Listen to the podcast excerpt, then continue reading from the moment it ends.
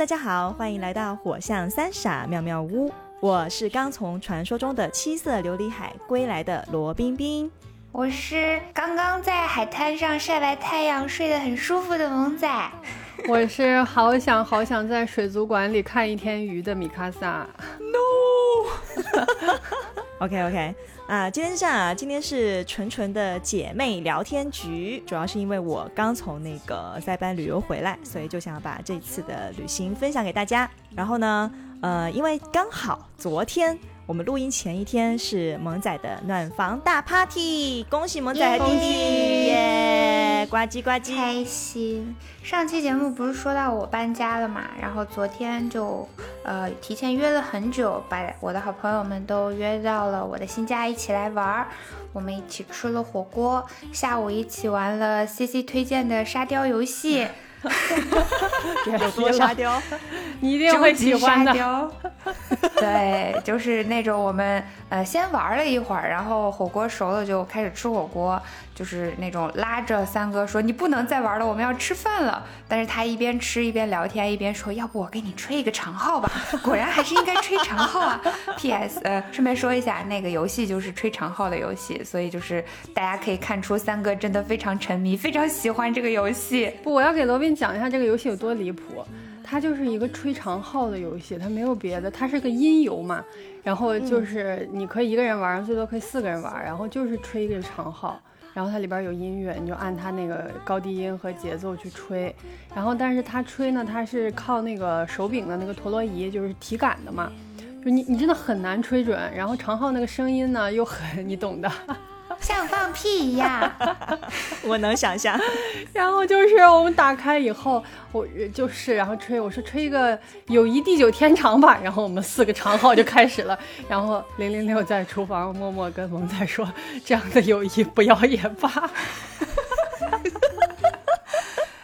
很离谱，就是如果你看着那个画面，知道他们在努力对那个音条，就还可以接受。但是如果你不看画面，就比方说我在隔壁，我们在厨房去洗菜的准备东西，然后听那边频繁传来各种音调的放屁声，你就会觉得真的是很离谱，脑壳子都疼了。我一开始其实还挺恼火的，因为就是这种操控感非常不好，让我感觉很不爽。但后来我发现，这个其实是这个游戏的乐趣所在，就是因为真的很难对准，所以就会发出各种奇奇怪怪的声音，而。奇奇怪怪的声音就是这个游戏的乐趣。然后他的那些曲子都是一些耳熟能详的世界名曲，什么《茉莉花》呀之类的。然后还有《野蜂飞舞》，用长号吹《野蜂飞舞》是不是疯了？然后呢，因为大家都吹不到调上，我就一边吹一边唱。然后过一会儿，惠子小姐在旁边说：“嗯，唱的挺有调的。”然后就是说，那个吹的你真的很难吹在调上。就是吹半天，大家想哦，原来是这首曲子呀。这种就是一定要找那种耳熟能详，其实大家都知道原调是什么的曲子，它听起来就特别离谱。就啊，你吹了半天，你是在吹这个吗？对，然后我们就玩了一下我的沙雕游戏，然后我疯狂的投喂他们各种零食，所以到最后大家都没有肚子吃晚饭了。哦，我们还一起看了个动画，从第一集看到第七十集。什么动画可以让你们在一个下午开到看七十集？是这样的，我们吹了半天。对，吹了吹长号，因为这个放屁的声音听得太久，真的是脑壳子疼。我就提议说，行了，这样咱们看会儿电视吧，呃，大家休息一下哈。然后我就打开了我们家的电视，但你知道现在智能电视的主页它不就会随机的推荐一些节目或者片子吗？就有一个肥肥的海报在那儿写海报看看啊。我其实是想翻过去看别的的，结果三哥就指着那个海报看看说：“我想看海报看看。”他明明写着几个大字“少儿频道”“儿童特供”什么的，然后我要看海报看看。我嗯，好吧。然后我们就找到了这个海报看看，一开始在 B 站搜还没有，发现它是腾讯的，三哥还登录了他的高级腾讯电视会员，然后我们就从第一集炫到了六十多集。期间还发生了乔大王因为吃太多太困了，他去卧室睡觉，结果中途被我们吵出来，就是他一脸黑线的开门，然后面容憔悴的说：“你们在笑什么？我刚要睡着你们就笑，我刚要睡着你们就笑。”那个动画我跟你讲啊，就是短的一集可能是一分半，长一点的呢，最长的可能是五分钟。就是一般都是两分钟左右，但是你就是每一集大家都会爆笑，就是我真的没法形容。不行，我现在就想点开这个海报看看看一下。嗯，不，你你等看你会喜欢你一定会喜欢。你到时候从第一集开始看，哦，它它还有顺序吗？难道？没有顺序，没有顺序，但是你从头开始看，你会认识不同的海报。嗯，后来我们就开始识别，哦，这个是零零六，对，啊，那个是零零二，它那个设定应该是，就比如说海报应该是在哪里啊？在南极吗？还是在北极啊？管他的，啊在极地。对，在极地。对它这个设定呢，就是在极地，它肯定是这些海豹有一些是纯野生的，有一些可能是这个科研人员给他们那个那个带了一个小牌儿，就是它有个编号，就是便于你观察和识别这些海豹是是哪一只嘛。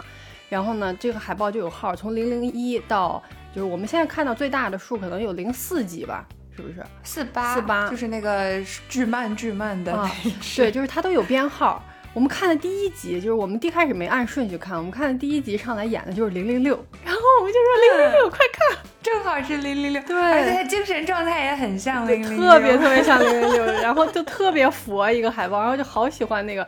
然后看了那个以后，我们就说我们从头看吧，对，然后你就会看到就是形态各异、性格各异的这些海报的生活。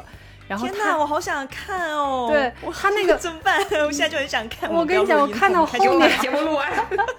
看到后面有一集就是零零六，就是海报零零六，他发现了就是埋在藏在雪里的一个呃那个摄像头，就一个相机嘛，肯定是嗯嗯嗯这科科考人员把它放在那儿，就是他也不打扰海豹的生活，但是他每天在那儿拍摄嘛，他就发现了这个相机了，他就拍这个屏幕啊，舔这个屏幕什么的，然后你就说哦，原来这个这个这是一个纪录片呢，所以它是个动画片还是一个实拍的？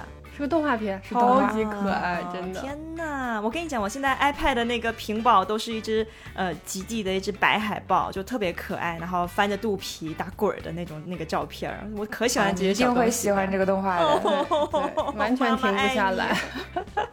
真的每一只都很有趣。我现在最喜欢零零六和零零二，还有零幺三，零013幺三 太酷了！我每一次都在期待零幺三的出现。就是零零六是一个白色的，体型比较大的，特别特别佛，然后特别特别温柔，一样对，特别温柔的一个大海报。然后呢，零零二是一个沙雕海报，是超级像，就像那个沙雕柴犬一样，它会跳那个沙雕舞，就一直在对对对晃手的。对精神污染的狗，它长得就那跟那个一模，它那颜色，然后它小眉毛都是那样的。然后它它出场的那一集，就是我们到目前为止看过的时间最长的一集。他跳舞的一个动作跳舞，来回鬼畜，演完了五分二十秒。后来有一些大合集的故事的时候，他也独自在跳舞。因为后面还有爱唱歌的海报，还有会跳街舞的海报，对对对然后他们就会合作。就是一些一些想要参加选秀的海报，好家伙！哎呀，可逗了！你一定会喜欢的，你去看吧。但是不要吃饭，不要喝水，真的很容易爆笑。就是乔大王在那一脸黑线，然后他坐到沙发上和我们一起看以后，他笑的最大声。不愧是他。嗯听到这儿的朋友，再给大家安利一下，这个动画叫《海报看看》，海报看看，请大家都去收获海报的快乐海乐。报的快乐，然后我还听说萌仔，你昨天是不是收到了一些厉害的礼物？惊吓。这个会不会有炫富的嫌疑？呃，因为很快就是我生日了嘛，所以大家会来参加 party，顺便会带一些礼物给我。我本来期待的就是一些，比方说像啊、香薰呐、像小杯子呀、小摆件儿这种东西。结果昨天大老师来的时候就拎了一个巨大的盒子，然后一进门就一脸严肃的跟我说：“我申请到了甄老师的预算啊，甄老师他他夫人嘛，嗯，就是他向他夫人拿到了家里的预算，我说什么什么东西，然后他又举起那个盒子，这是给你的礼物，我就啊，然后它是一个塑透明的塑料袋，里面装着一台 PlayStation 5 Slim，为什么是个透明的塑料袋？好好笑。他是直接冲到店里实体店去买的，不是那个网购的，所以就。都刚的镇住了我，我就心想，我没有想到你会买这么贵重的东西，然后就颤颤悠悠的回头，然后跟正在洗菜的弟弟说：“啊，弟弟，大老师给我们买了 PS Five。”然后弟弟就缓慢的、一脸震惊的回了头。我一开始在想，就是因为我预期的是惊喜的表情嘛，就是你至少有一点点嘴角上扬是吧？就是天呐，结果他是。就是惊恐，就是纯纯的惊恐、惊吓。然后，对，但其实也可以理解嘛，也可以解释得过去。我也没太多想。然后他什么话都没有说，他就惊恐了一会儿，然后缓缓的转回了头，怎么有点闪电上升的感觉？没有，就是感觉他有很复杂的心路历程，但是一句话都说不出来。看来是有些有些梗是吧？怎么回事儿？对，所以后来这个坐定以后，最后姗姗来迟的乔大王一进门就抱了一个大盒子，哎，我来迟了，这是给你的礼物，就啊，然后。大家就凝固了，因为乔大王带的也是 PlayStation Five。哎呀，你要解释一下为什么弟弟会？弟弟是不是提前知道这个事情？因为他们送我礼物都没有问我，都跑去问弟弟，就我老公嘛。他们就四处打探，就跟弟弟说：“哎，你们有没有买这个 PS 五呀？萌仔想不想要呀？”乔大王是直接问问的，而且跟弟弟说：“那我们夫妻俩一起送你们一台吧。”然后就是小那个新居的礼物加上那个生日礼物啥的。然后弟弟就知道就答应了嘛。所以他是知道乔大王会送我 PS 五的，但没有人知道大老师会送。不不不，大老师我来给大家杀出来，我来给大家补充一个信息，我知道大老师会送 PS 五。什么情况？事情是这样的，前两天大老师突然间私信我说：“罗宾，罗宾。”我说：“干嘛干嘛？大声点儿。”他说：“我问你啊，萌仔他买 PS 五了吗？”我说：“你要干什么？” 他说：“你就告诉我买没买。”我说没买，但是我知道他们想买。Oh my god！然后他说好的好的，我知道了。我说我什么都没说，我什么都没说。但是我还告我还告诉他说，嗯，你最好买那种七天无理由的，万一人家下手比你快什么的。然后他就嗯，显然他并没有听我的建议，对不对？他直接去线下店买那种没有办法退货的线下店。嗯，牛逼牛逼牛逼！但是你看这个信息差就差在这儿，因为乔大王是去问的弟弟，然后。大老师是来问的，大老师也去问了弟弟，但大老师问的，对他的话术非常的婉约，他大概就是问了一下，哎呀，你说 PS 选哪一款好呢？是选那个一一开始的那个基础款好呢，还是选这个 Slim 款好呢？你喜欢哪一款呢？非常有技巧。所以我今天早上起来收到第一条消息，就是大老师给我发的消息。第一件事告诉我说你没有爆炸，你已经开始快乐的玩起了荒野大镖客。因为我告诉他说你送这么贵重的礼物，萌仔可能会爆炸。然后他说你没有爆炸。然后第二他说，但是乔大王也踢了个 PS 五过去，但是乔大王可以七天无理由哦。然后我就说，我就说我我马上给乔大王发消息，让他不用七天无理由了，直接寄到我家。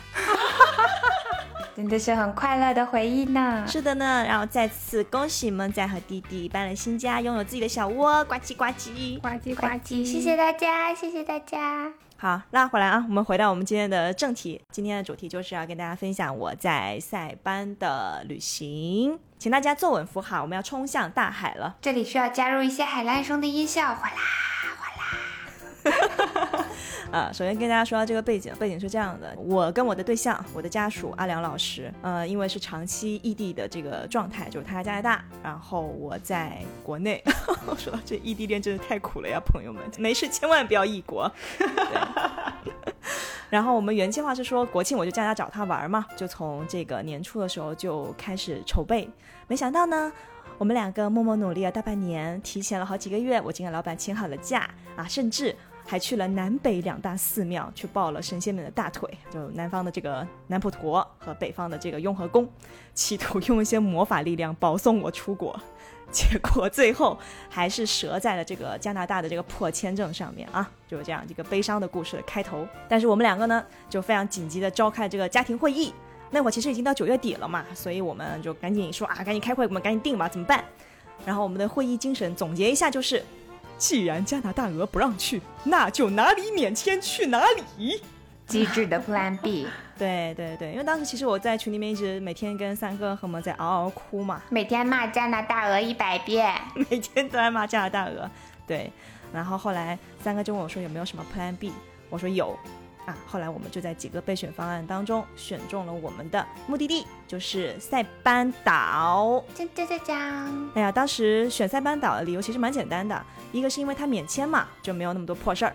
第二就是塞班岛呢，它对彩虹人士非常的友好，怎么友好我们后面会说。然后第三个点呢，就是塞班它是世界闻名的潜水圣地哦，听说那里的海巨美无比，就是我刚刚开头跟大家讲的传说中的七色琉璃海。我怎么从来都不知道你对潜水有兴趣？我只知道你会晕船。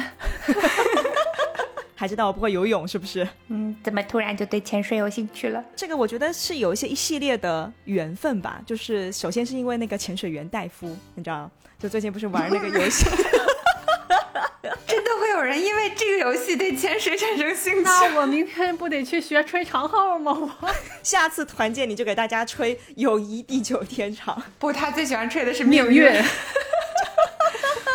就那个画面，有个巨沙雕的小人在那吹长号，背后有一个就是课本上常见的贝多芬在那怒视着你。哈哈哈哈哎，就是那个那个潜水员戴夫那个游戏，不知道大家玩玩玩没玩过？他反正大概的设定就是有一个胖胖的一个潜水员，然后他白天就下去下海去潜水，然后捞鱼打鱼，然后呢完了之后，他就会把今天打的这些鱼这些海鲜送到他的那个朋友的寿司店里面去，然后晚上他就去朋友的寿司店里面打工，那大概就是这样的一个呃经营类加休闲类的一个游戏。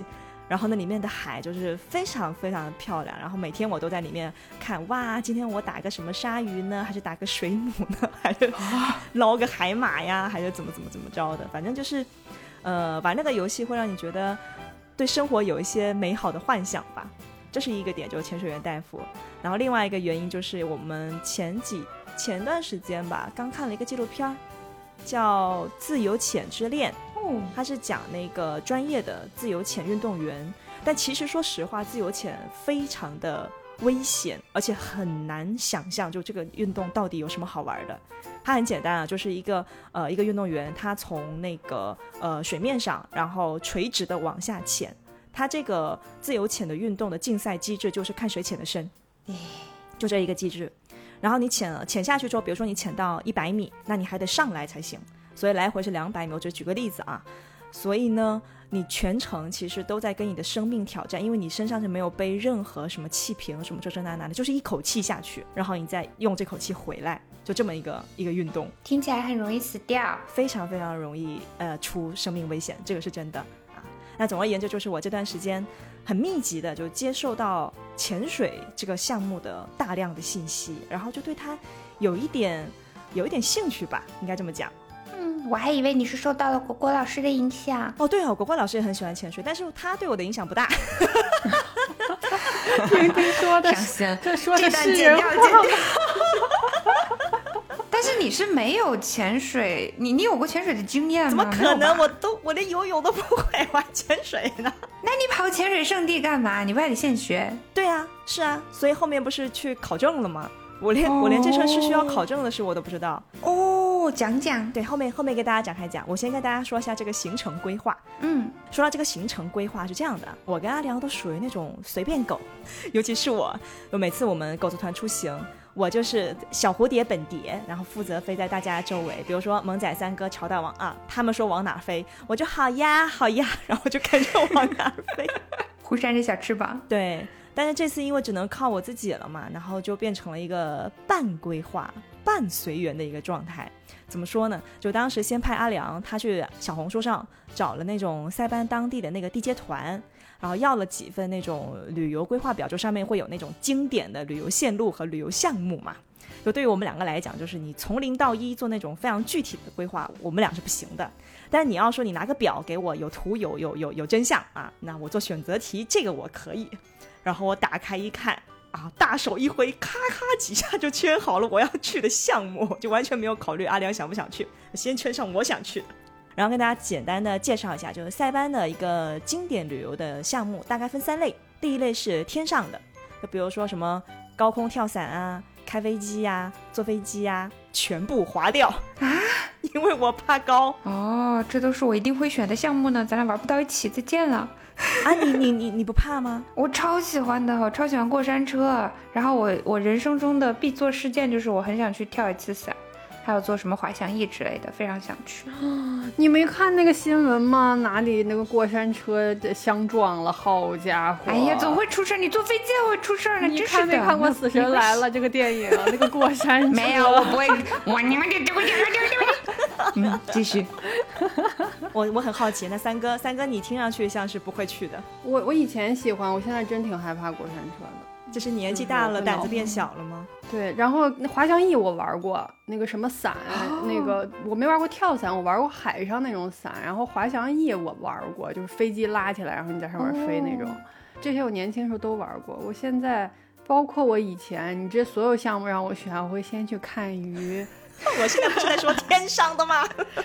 还有什么项目？你的决策快讲讲。哦，然后就是那个陆地上的那种什么户外实弹射击，骑着越野大摩托穿越丛林这种，然后我一看啊，划掉，就是因为你去塞班了嘛，就不太想说就只在陆地上面玩，我就想要，我就只想做一件事情，就扑向大海的怀抱。海上项目还蛮丰富的，比如说拖伞，它就是那个人坐在那个拖伞上面，然后用几根绳子把伞跟船尾呃连在一起，然后那个船一开一加速，人就会像放风筝一样就被放到天上去，嗯你就可以飞在空中俯瞰大海。好，一看，哎，想玩圈上。然后呢，还有香蕉船，香蕉船是不是听上去不知道啥玩意儿啊？它其实就是那种像造型像香蕉一样的那种橡皮艇，然后也是绑在船尾，然后船一开你就带在带带着你在在水面上跑，听上去也不错，勾上。然后还有那种大家都比较知道的摩托艇，勾上。好，潜水、浮潜、体验潜，勾上，勾上；蓝洞潜水，勾上，全部勾上。结果就是那张表上，基本上所有的水上项目都被我用加粗码大红框圈出来，就是这个、这个、这个，我全部都要。阿良老师拿到我那个表之后，沉默了一会儿，他就问我说：“要不我们直接去考那个潜水证吧？O W 的那个初级潜水证只要三天就可以考下来，而且有了潜水证，买 Lululemon 还可以打七点五折哦，亲亲。”等一下，为什么还有这样的福利？Lululemon，哦天哪，心动了！我我我听到最后这个是狠狠的心动。啊，我能理解 Lululemon 为什么针对潜水员这个证可以打七点五折，但是我不能理解为了这个 要去考潜水证，结果你就给我来一个你可以理解。狠狠的动心了。但我们两个还没有求证这个事情哈，就他在加拿大嘛，所以他可能经常会买露露，我是从来没有买过，我觉得我也我应该也不会买，所以我考证肯定不是为了这个，对。但总而言之，就是他跟我讲这个事儿的时候，我就觉得，哎，那很对哈，那既然反正都要玩这么多潜水了，那不如就考个证吧。于是我就脑子想都没想，我就答应了他的这个考试邀请。（括弧事后想想，真是太草率了呀。）怎么草率？就 后面再跟大家说。总之就是行程就这么定好了嘛，总共大概是玩七天。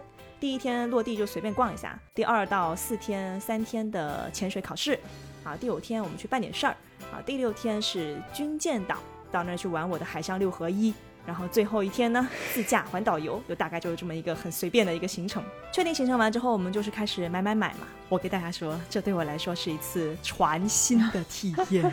怎么讲？因为以前出去都是，呃，兄弟们安排，兄弟们折腾嘛。就比如说我们去日本那次，呃，萌仔安排，反正萌仔让我准备啥我就准备啥，萌仔没交代的那就是不用买，不用准备。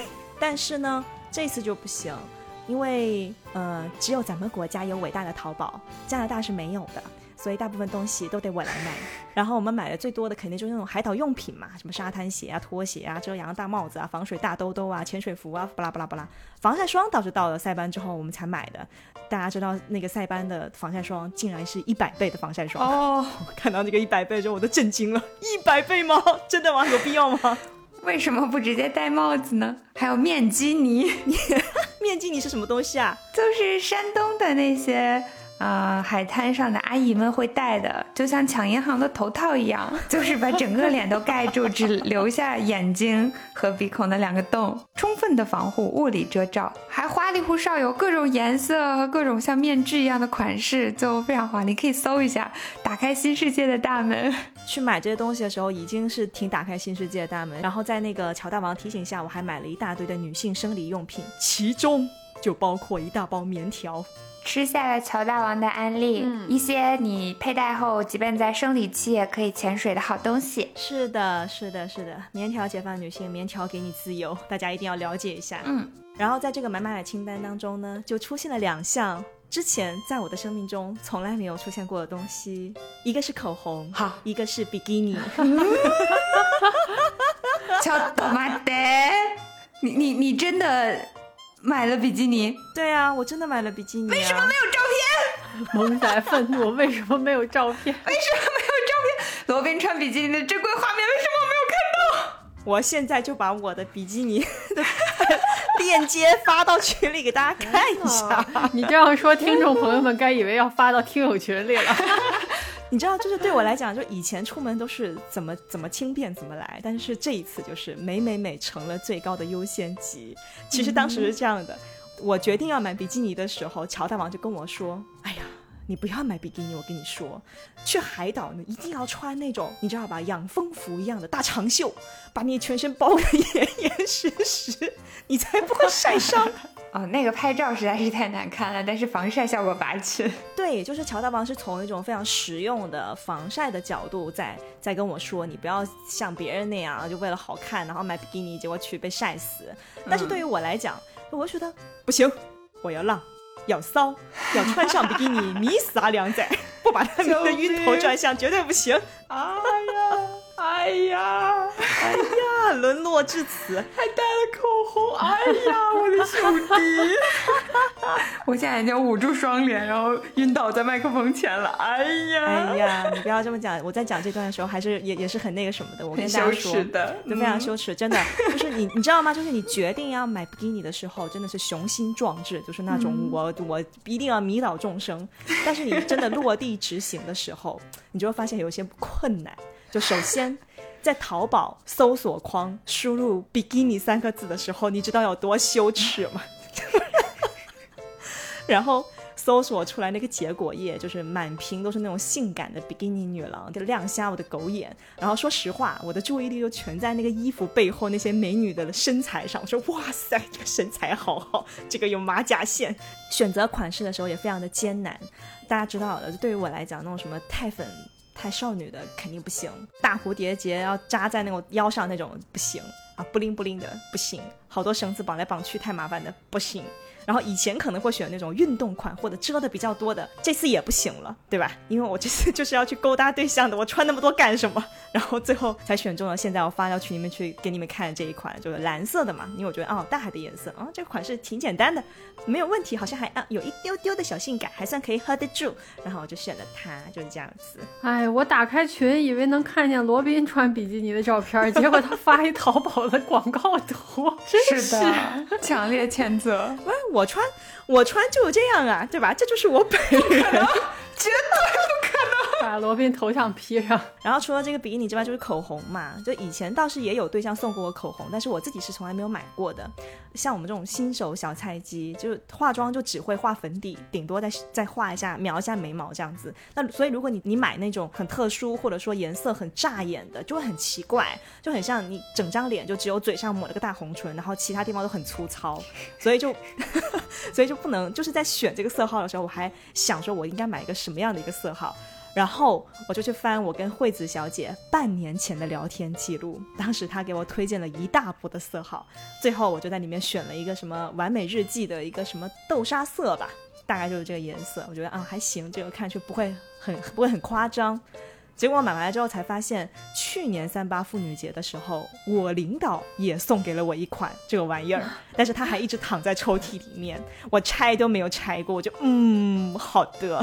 等一下，为什么你领导会送你口红？好奇怪啊！哦，大家不要觉得这事很奇怪。当时我们部门所有的女同事人手一管啊，批量购买的，不是单独给我买的，太不走心了。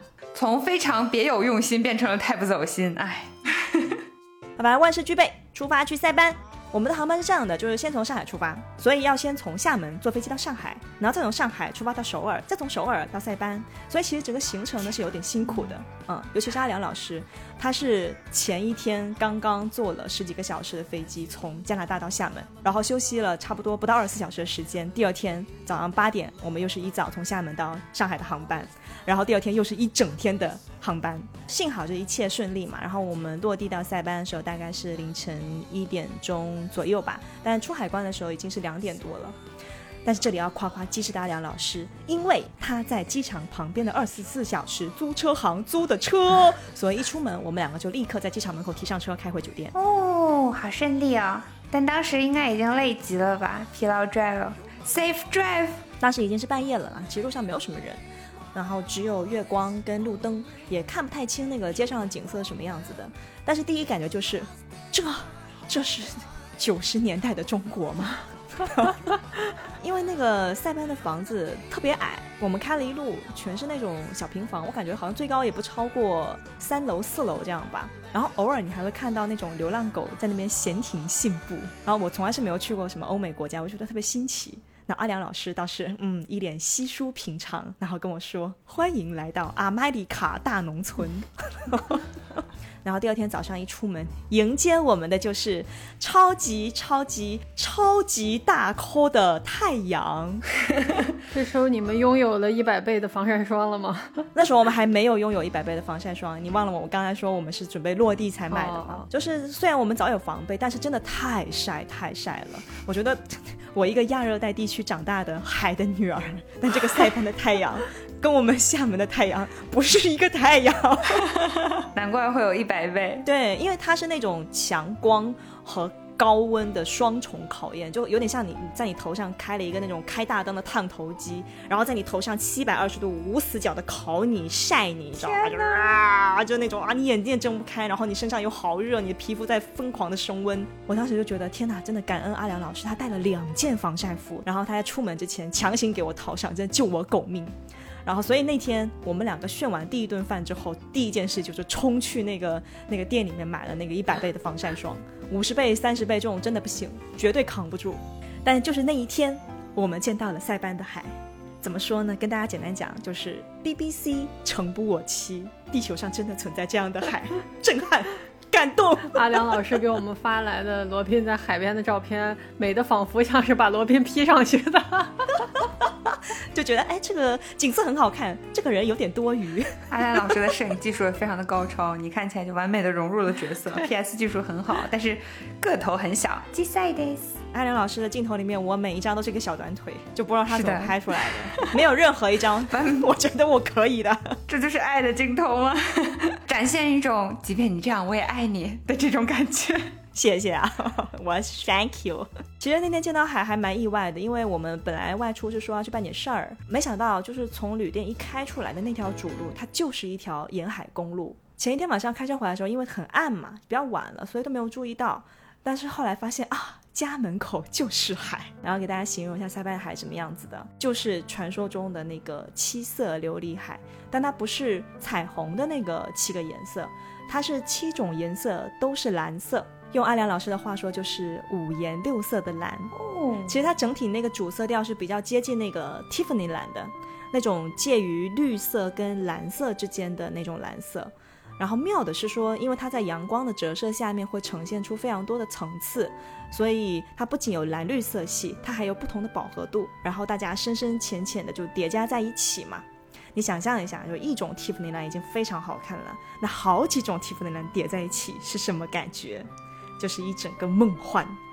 然后当时我们坐在车上，我看到那个海，脱口而出第一句话就是：“这他妈才叫海！” 一定要用脏话才能形容自己的心情。对 对对，就是在惊叹说：“天哪，我从来没有见过这样的海！我厦门的什么玩意儿？什么水洼洼？什么小破水沟？这这这他妈才叫海！”罗宾老师激动到频繁爆粗。罗宾给我们发照片的时候也是同样的文案。因为那时候我当时就是真实的心情和真实的这话术就是这样的，嗯，没有办法去发表达自己的那种感慨跟激动。当时是觉得，哎，时间还早啊，就随便进去折进去看一下嘛。结果没想到，就是你距离拉近了之后，那种七色海的视觉冲击力就会更强了。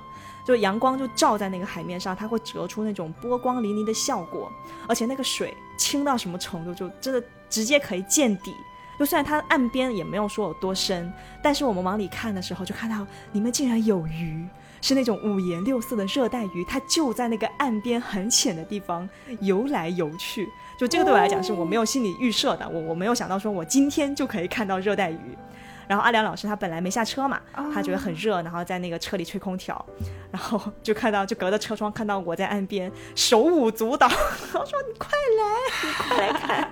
总而言之就是很兴奋。然后接下来跟大家讲本次行程的重磅项目，就是我们接下去三天的行程，我们都在考潜水证。明明是来度蜜月的，但不知道为什么突然来学习了。首先。我们考的是那个 PADI 的 OW 潜水证，就是初级潜水证，它最深是可以潜到十八米，然后高级一点的还有一个 AOW，如果是这个潜水证的话，它是可以到三十米的，而且还可以学习夜潜，夜潜就是在晚上的时候你也可以下去潜水。然后当时呢，其实我们想过一次性考俩证，现在想想真的是非常的无知狂妄，还好最后就比较明智啊，就说只只只就只考一个吧。啊，那你考证的话，肯定就首先就需要一个专业教练来带我们嘛。啊，而且潜水本身还是蛮有风险的，所以需要一个靠谱的教练。说到这里，又要再次感谢我们的人间路由器乔大王，当当。因为我们两个本来打算找当地的那个地接团来给我们解决潜水教练的事儿嘛，结果乔大王听说了之后呢，他就立刻马上启动了他的路由器功能，然后当天晚上就给我们两个拉了个群，然后群里直接就是在塞班当地的一个专业的潜水教练。哦，是中国人吗？这是中国人，是一个北京姑娘。乔大王连这样的人都可以认识，都可以拉到群，不愧是人间路由器。这这个真的非常非常的离谱，因为我们当时就觉得这次出国的话就只能自力更生了嘛，就是任人宰割吧。没想到乔大王的这个人脉竟然已经连塞班都覆盖上了，然后我们就这样获得了我们可爱又可靠的豆包教练。都不是全国了，是全球各地，了不起了不起。对，当时是这样的，就是豆包很早就给我们两个发了那个潜水的视频教学资料，然后他反复叮嘱我们说，你们一定要在考试之前看完哦。我建议你们在来塞班之前就看完，这样不会影响你们在塞班的行程。说那个笔试的内容就全在里头。阿良仔他是在加拿大回国的飞机上面，他看了一遍，啊，心大的我到了出发前一天晚上我才打开。我当时觉得说，真的就三个小时的视频嘛，差不多就是一个超长电影嘛，小菜一碟。我这种学霸，然后结果刚开刚打开看了一会儿，我就傻了。就十五分钟的视频，我看了半个小时啊，来回拖，你知道吧？看不懂，来回拖。刚说了啥？前前一秒刚说了，后面又忘了，再来一遍。阿良已经预习的话，可以找他去借笔记或者是请教吗？没有用，没有用。首先，潜水对于所有人来讲，就大部分人来讲，它都是一个完全陌生的领域，所以它里面会出现非常多你从来没有听过、从来没有见过的名词。然后它那些名词呢，还会经常用一些英文代词来代替嘛，对吧？然后什么 B C D 呀，然后什么 C S A 什么这这那那的，就是你本来用中文讲你也挺难理解，然后再用英文讲就嗯。他在说什么来着？那个 BCT 是什么来着？给大家举个例子，具体一点，就比如说像那个我们是水肺潜水嘛，所以那个水肺潜水它是有一套装置的，什么浮力调节器，还有什么呼吸调节器，然后还有空气瓶，还有面镜。我听了半天，我就听懂哦，我知道这个东西对我来讲很重要，我知道我要靠它在水下呼吸，我要靠它保住小命。但是问题是，它到底是怎么做到既能让我在水下呼吸又不呛水的？我不懂，为什么一会儿要放气，一会儿又要充气？我不懂，为什么这么多条管子，好多个气阀，哪条管子接哪个气阀，哪个东西塞嘴里，哪个东西接瓶子上，不懂，就看得我满头问号，然后，然后那个知识点。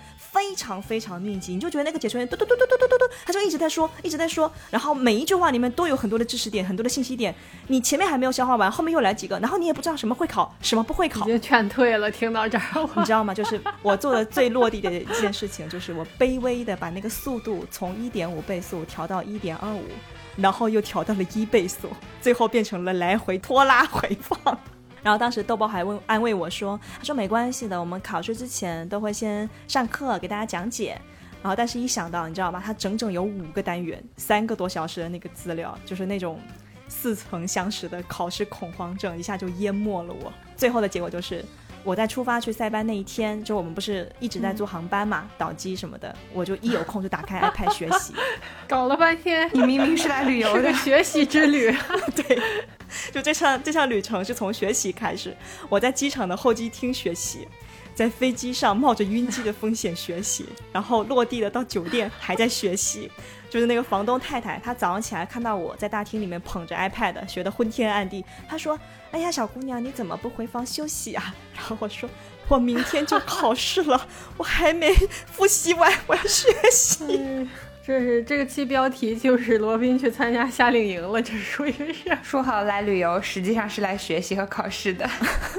我现在那个 iPad 里面有上百张截图，全是我当时看视频的时候截下来的，就是我认为有可能考的知识点。我觉得我高考都没有这么努力啊。然后后来上课的时候，我们当时是三个人一块学，就除了我俩之外，还有一个男孩啊，也是一个中国的一个一个男孩，叫小伟啊，他跟我们一块学。他好像也是因为行程非常的密集，所以他跟阿良老师其实两个他们两个都没有好好学习，都是只看了一遍。然后他们就在课上问了很多在我看来非常非常弱智的问题，我当时就非常的嫌弃，对我就觉得哎呀，老师说这个你们都不懂，结果笔试的时候他俩考的都比我好，好气。这就是纯纯小学渣，然后那个还不自知。对对对，就是你知道有些那种奇怪的胜负欲嘛？因为那人家其实人家是没有说出来说大家考多少分的，但是我们会在每次考试之后就是复盘，就比如说你你哪题答错了，然后老师会给你再讲解一下这样子。然后我就在那边默默的算，我说哦，小伟同学错了七题啊，阿良错了五题，然后我一看，哎，我错了九题，怎么回事？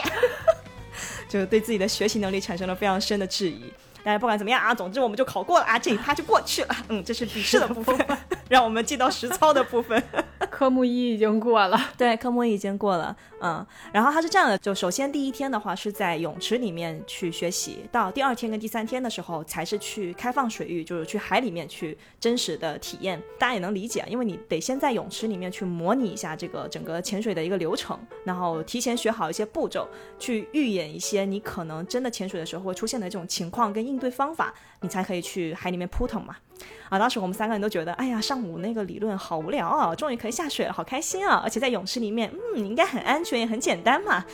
结果半天就在泳池里面待了半天，三个人都累成傻狗，真的是累到三个人脱相。当时小伟同学问我说：“你觉得你以后还会想潜水吗？” 我们两个默默的嗯沉默。首先是这样的，就是落地当天我就来大姨妈了。然后相当于说是大姨妈第二天我就得下水，你们都不知道，就是下水那一天，我早上提前半小时起床学习如何使用棉条。我这次学的东西有点多，学 罗宾的学习之旅。当时我还在群里问萌仔，我说这玩意儿到底怎么弄？萌仔给了五个字：塞进去就行。有什么问题吗？说的很好，下次不要再教了。不，有什么技术技巧吗？没有啊。对，没毛病。然后当时阿良老师吧在门口说：“有什么我可以帮忙的？”我说：“没有。”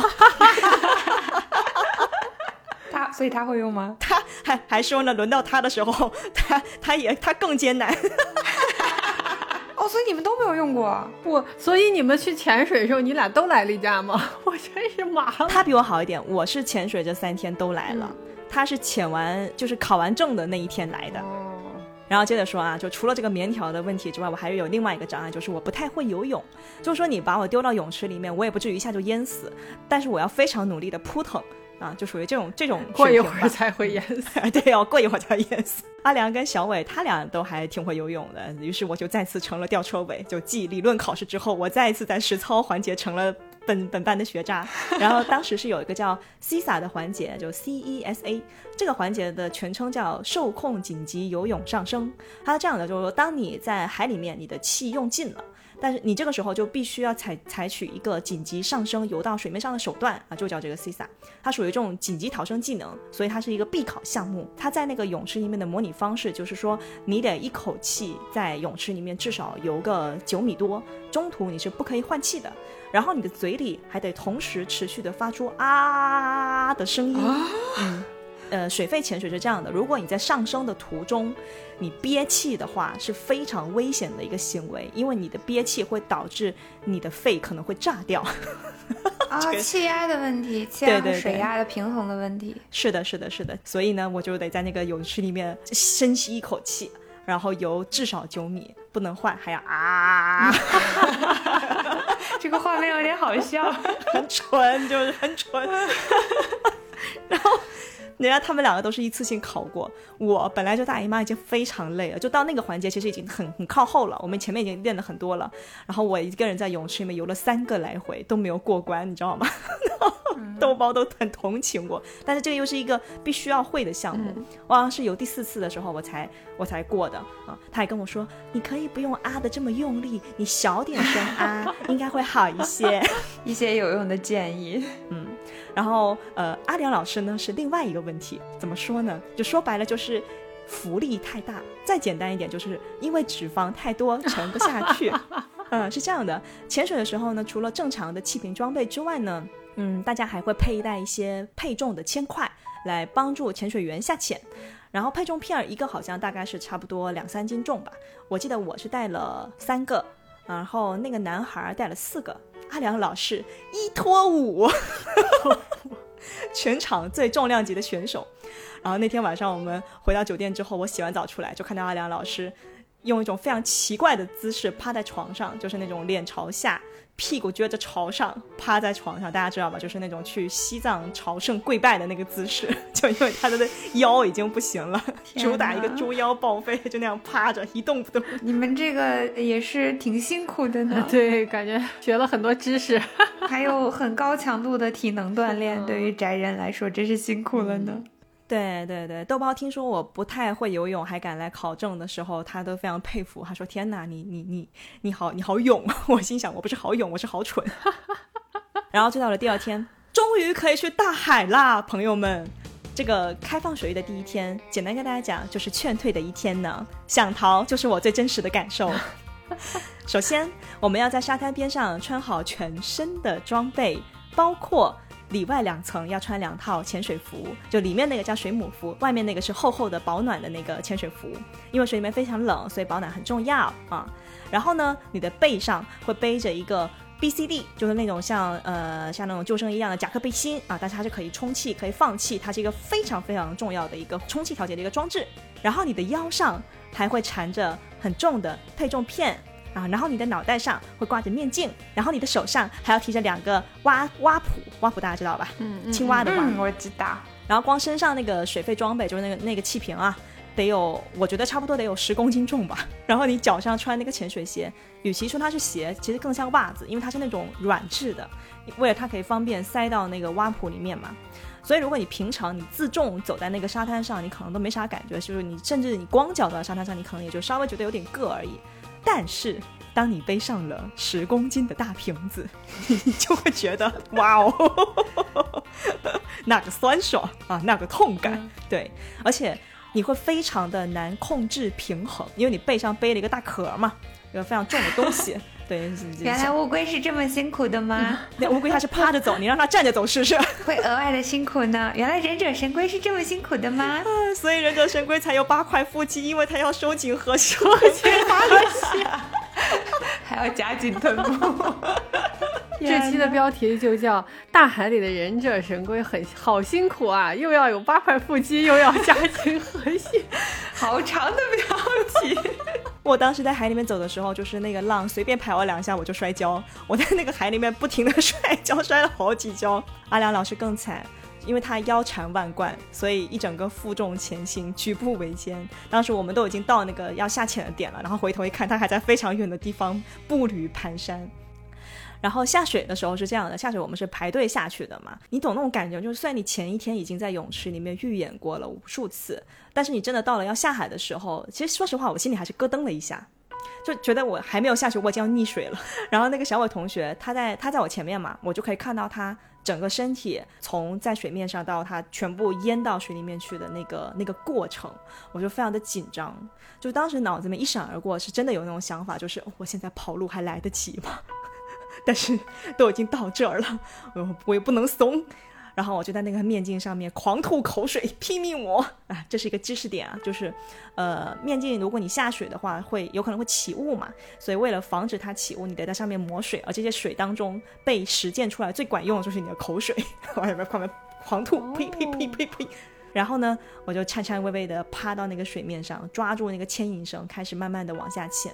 下水的第一口呼吸，我真的记忆非常的深，因为当时趴下去的时候，明显可以感觉到那个凉凉的海水就打湿了我的身体嘛，然后水流就顺着我的耳道往我的耳朵里面灌，然后一下子我就什么也听不见了，然后陆地上的东西也看不见了，展示在你面前的就是一个我从来没有去过的这样的一个蓝色的世界，就是我的整个人都被海水包围。其实下水那一刻，我就马上下意识我就憋气了。因为他一碰我的脸，我就觉得我自己要呛水了嘛。但是我也知道说我必须要呼吸，然后我就那种心理建设就在那零点零几秒钟，你知道那种天人交战，然后就抱着那种豁出去的心情，我就呼吸了一口，在对抗自己的生物本能。是的，是的，是的，是的，很难。就对于我们这种两脚怪陆陆栖动物来讲，嗯，这就是我在大海里面吸到的第一口气啊，没有呛水。然后那个 B C D 的那个压缩空气，它不知道为什么它很清凉，就有点像吸了一口那种薄荷味的空气，哎，那种感觉就非常神奇，就还蛮舒服的。然后我就又啊又反复吸气呼气，又练习了好几次，然后才慢慢开始习惯在水下面呼吸的这种感觉。这里有个小小知识点，就是大家可能很多人都会以为你背在背后的那个瓶子叫氧气瓶，其实不是的，其实它里面装的是压缩空气。并不是纯氧，不然可能会氧气中毒。呃，总而言之，就这么着吧，反正就真正的就进到了海里面。但进到海里面，你就会发现你的整个感官上面的差异就会迎来巨大的变化。就后来我跟阿良老师，我们两个回来之后就讨论嘛，就说你觉得海海底跟那个陆地上有什么不一样？然后我们两个第一个想到就都是声音，嗯，因为海里面真的非常非常的安静，就我只能听到自己呼吸的声音。你知道那种恐怖片里面，你一个人在那个乌漆抹黑的那个密室里面摸黑前行，然后只能听到自己的呼吸在防毒面罩里面那种声音吗？就，就这种声音。嗯，知道。然后第二个感觉就是看啥都大，这什么东西都这么大，因为它应该是那种光线折射的原因，所以你在水里面看东西会比实际显示的更大、更近一点。然后导致的问题就是你会把控不好那个距离，就比如说我们下去的时候是要拉那个牵引绳的嘛，来帮助我们往下潜。然后我每次看到它就在我面前了，但是我伸手是抓不到的，就我还得再蹬一下，然后游一下，啊，我才能抓到它。你看里面的海洋生物就特别搞笑了，就有海参，我就觉得哇哦，再来的海参怎么这么肥？这个鱼怎么这么大？怎么什么都大？就像开了那个鱼眼滤镜一样，大家都好大，也不知道是真的大还是……所以那种滤滤镜才叫鱼眼滤镜嘛？呃，可能不是同一个原因，我感觉是不是鱼眼滤镜是因为鱼的眼睛的构造的问题？可是你在水下看的话，包括加上你的潜水眼镜，它那个效果是不是就一样嘛？所以你看他们觉得打距离的把控也会。跟陆地上、跟空气中这些折射不太一样。嗯，对，反正就是不太一样啊。至于是为什么不一样，请大家自己去科普。以上都是我跟萌仔的瞎猜。嗯，文盲屋自由讨论。对对对，并不是真实的那个呃百科信息啊。嗯，然后第三个感觉就是你在水里面交流的时候，就是全靠比划和摸来摸去，因为你不能说话嘛。而且你在水里头，就是你转头或者转身都很费劲，所以大家基本上就是一股脑就往前游嘛。那加上如果说，呃，你跟你的前伴游泳的这个速度是不一样的，就会出现啊，前面的人跟后面的人如果要说话，靠打手势。那但是如果你后面的人想跟前面人交流，就比较费劲了。因为他没回头嘛，你在他后面，那怎么办呢？他你又你又没办法通过声音的方式去跟他交流，所以你就得先游到他身边，然后拍拍他，然后他才会慢悠悠的转过来，然后你俩就开始比划，然后比比比比比，他就会哦哦哦，你没气了啊？什么什么？你抽筋了？哎呀，你怎么被缠住了？就只能是这样。我就记得有一回是我游在阿良后面嘛，然后他的 B C D 应该是被缠住了。然后他自己不知道，他还在那游呢。然后我就默默的帮他解开。然后他他全程都不知道发生了什么。哦，对他可能也没有意识到为什么自己有有没没法向前，就是因为他被缠住了。哦，那听起来一个人潜水是非常非常危险的，还是是的，这是一个关键点。就是如果你去潜水的话，一定要跟潜伴在一起，而且不要跟潜伴离得太远。非常危险当然，如果你是大佬，那是另外一回事啊。我们现在说的是小菜鸡，嗯，对。然后其实说实话，我们第一天下水的时候就看到了很多鱼，但是我本人因为全程非常的紧张，然后怕呛水，怕死掉，就 完全没有体验到潜水的乐趣。而且我们第一天考试的内容特别特别多，比如说你得在水下不知道多少米啊，反正七八米还是怎样的吧，反正就是你要在水下把你的呼吸器丢出去，然后再找回来。就是各种模拟那种极限状态，我真的是吓掉半条狗命。就你在游泳池里的时候，你你敢这么做，但是你到海里的时候，那种心理上的障碍其实还蛮大的，尤其对我这这种还是有点怕水的人来说。嗯，听着就挺可怕的。其实我觉得潜水真的很危险，因为我也看到和听到很多恐怖故事。我给你们讲一个恐怖故事。然后你你为什么会有恐怖？你怎么会有这么多恐怖故事？你讲。就是我们以前上大学的时候，不上那个英语听力课，然后呢，我们那个听力老师是一个特别温柔、讲话特别轻声细语的一个女老师。然后呢，有一天我们上课，呃，那个话题是说让讲一个自己的梦还是怎么回事儿，然后大家就挨个讲嘛，就是用英语讲嘛。大家都讲完以后呢，她就说：“那我给大家讲一个。”她说她的一个好朋友，她的老公因为在潜水的时候去世了。然后呢，她说她这个好朋友一天晚上睡觉的时候，突然做梦，就梦见她老公敲门回来了。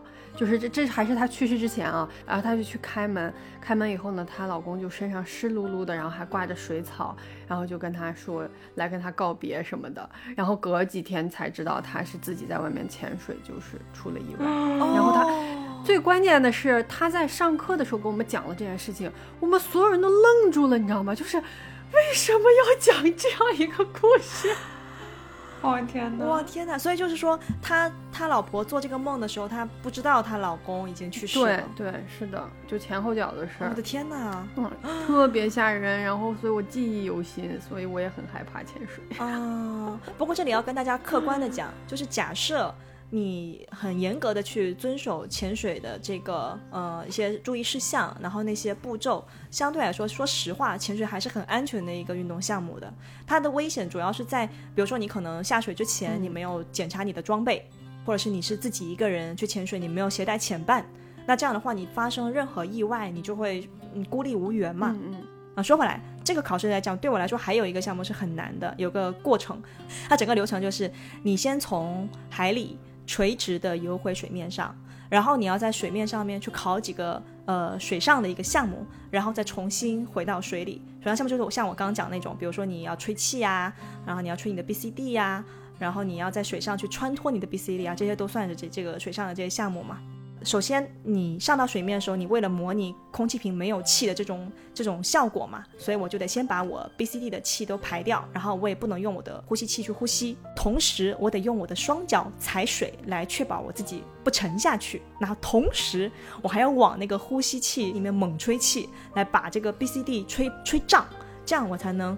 借助这个膨胀的 B C D 浮在那个水面上，然后你知道，其实我不太会游泳的，我在那个环节真的是疯狂呛水，哇，要要死，你知道吗？就在那里，然后那然后我又很不敢把那个呼吸器就从我嘴巴嘴巴上拿下来嘛，因为这时候我肯定是要往里面呼气了，我不能再用它吸气了，我没我没气了嘛，对不对？然后就整个在那边啊，怎么办？怎么办？怎么办？然后再好不容易就是把这个把这个气吹起来了，然后我就浮在上面了，然后我们四个人就扶着那个救生圈嘛。然后我本来以为说啊，是不是可以休息一会儿了？结果好死不死，那天的浪很大，直接给我拍晕了，你知道吗？就是真实的晕船效果，真的在海里面也是会晕船的朋友们。然后我整个人都不好了，我就想吐，我非常的想吐。然后我想回到陆地上，但是我一看陆地好远，怎么这么远？绝望、无力、想妈妈。然后当时。豆包就是看着我，可能已经快觉得我我快不行了，然后就可能想安慰我吧。他就说没关系的，你想吐你就吐在海里面，大家都是这样。他说我也会晕船，有一次我跟我的学员都晕船了，然后我们就在水面上一人吐一边。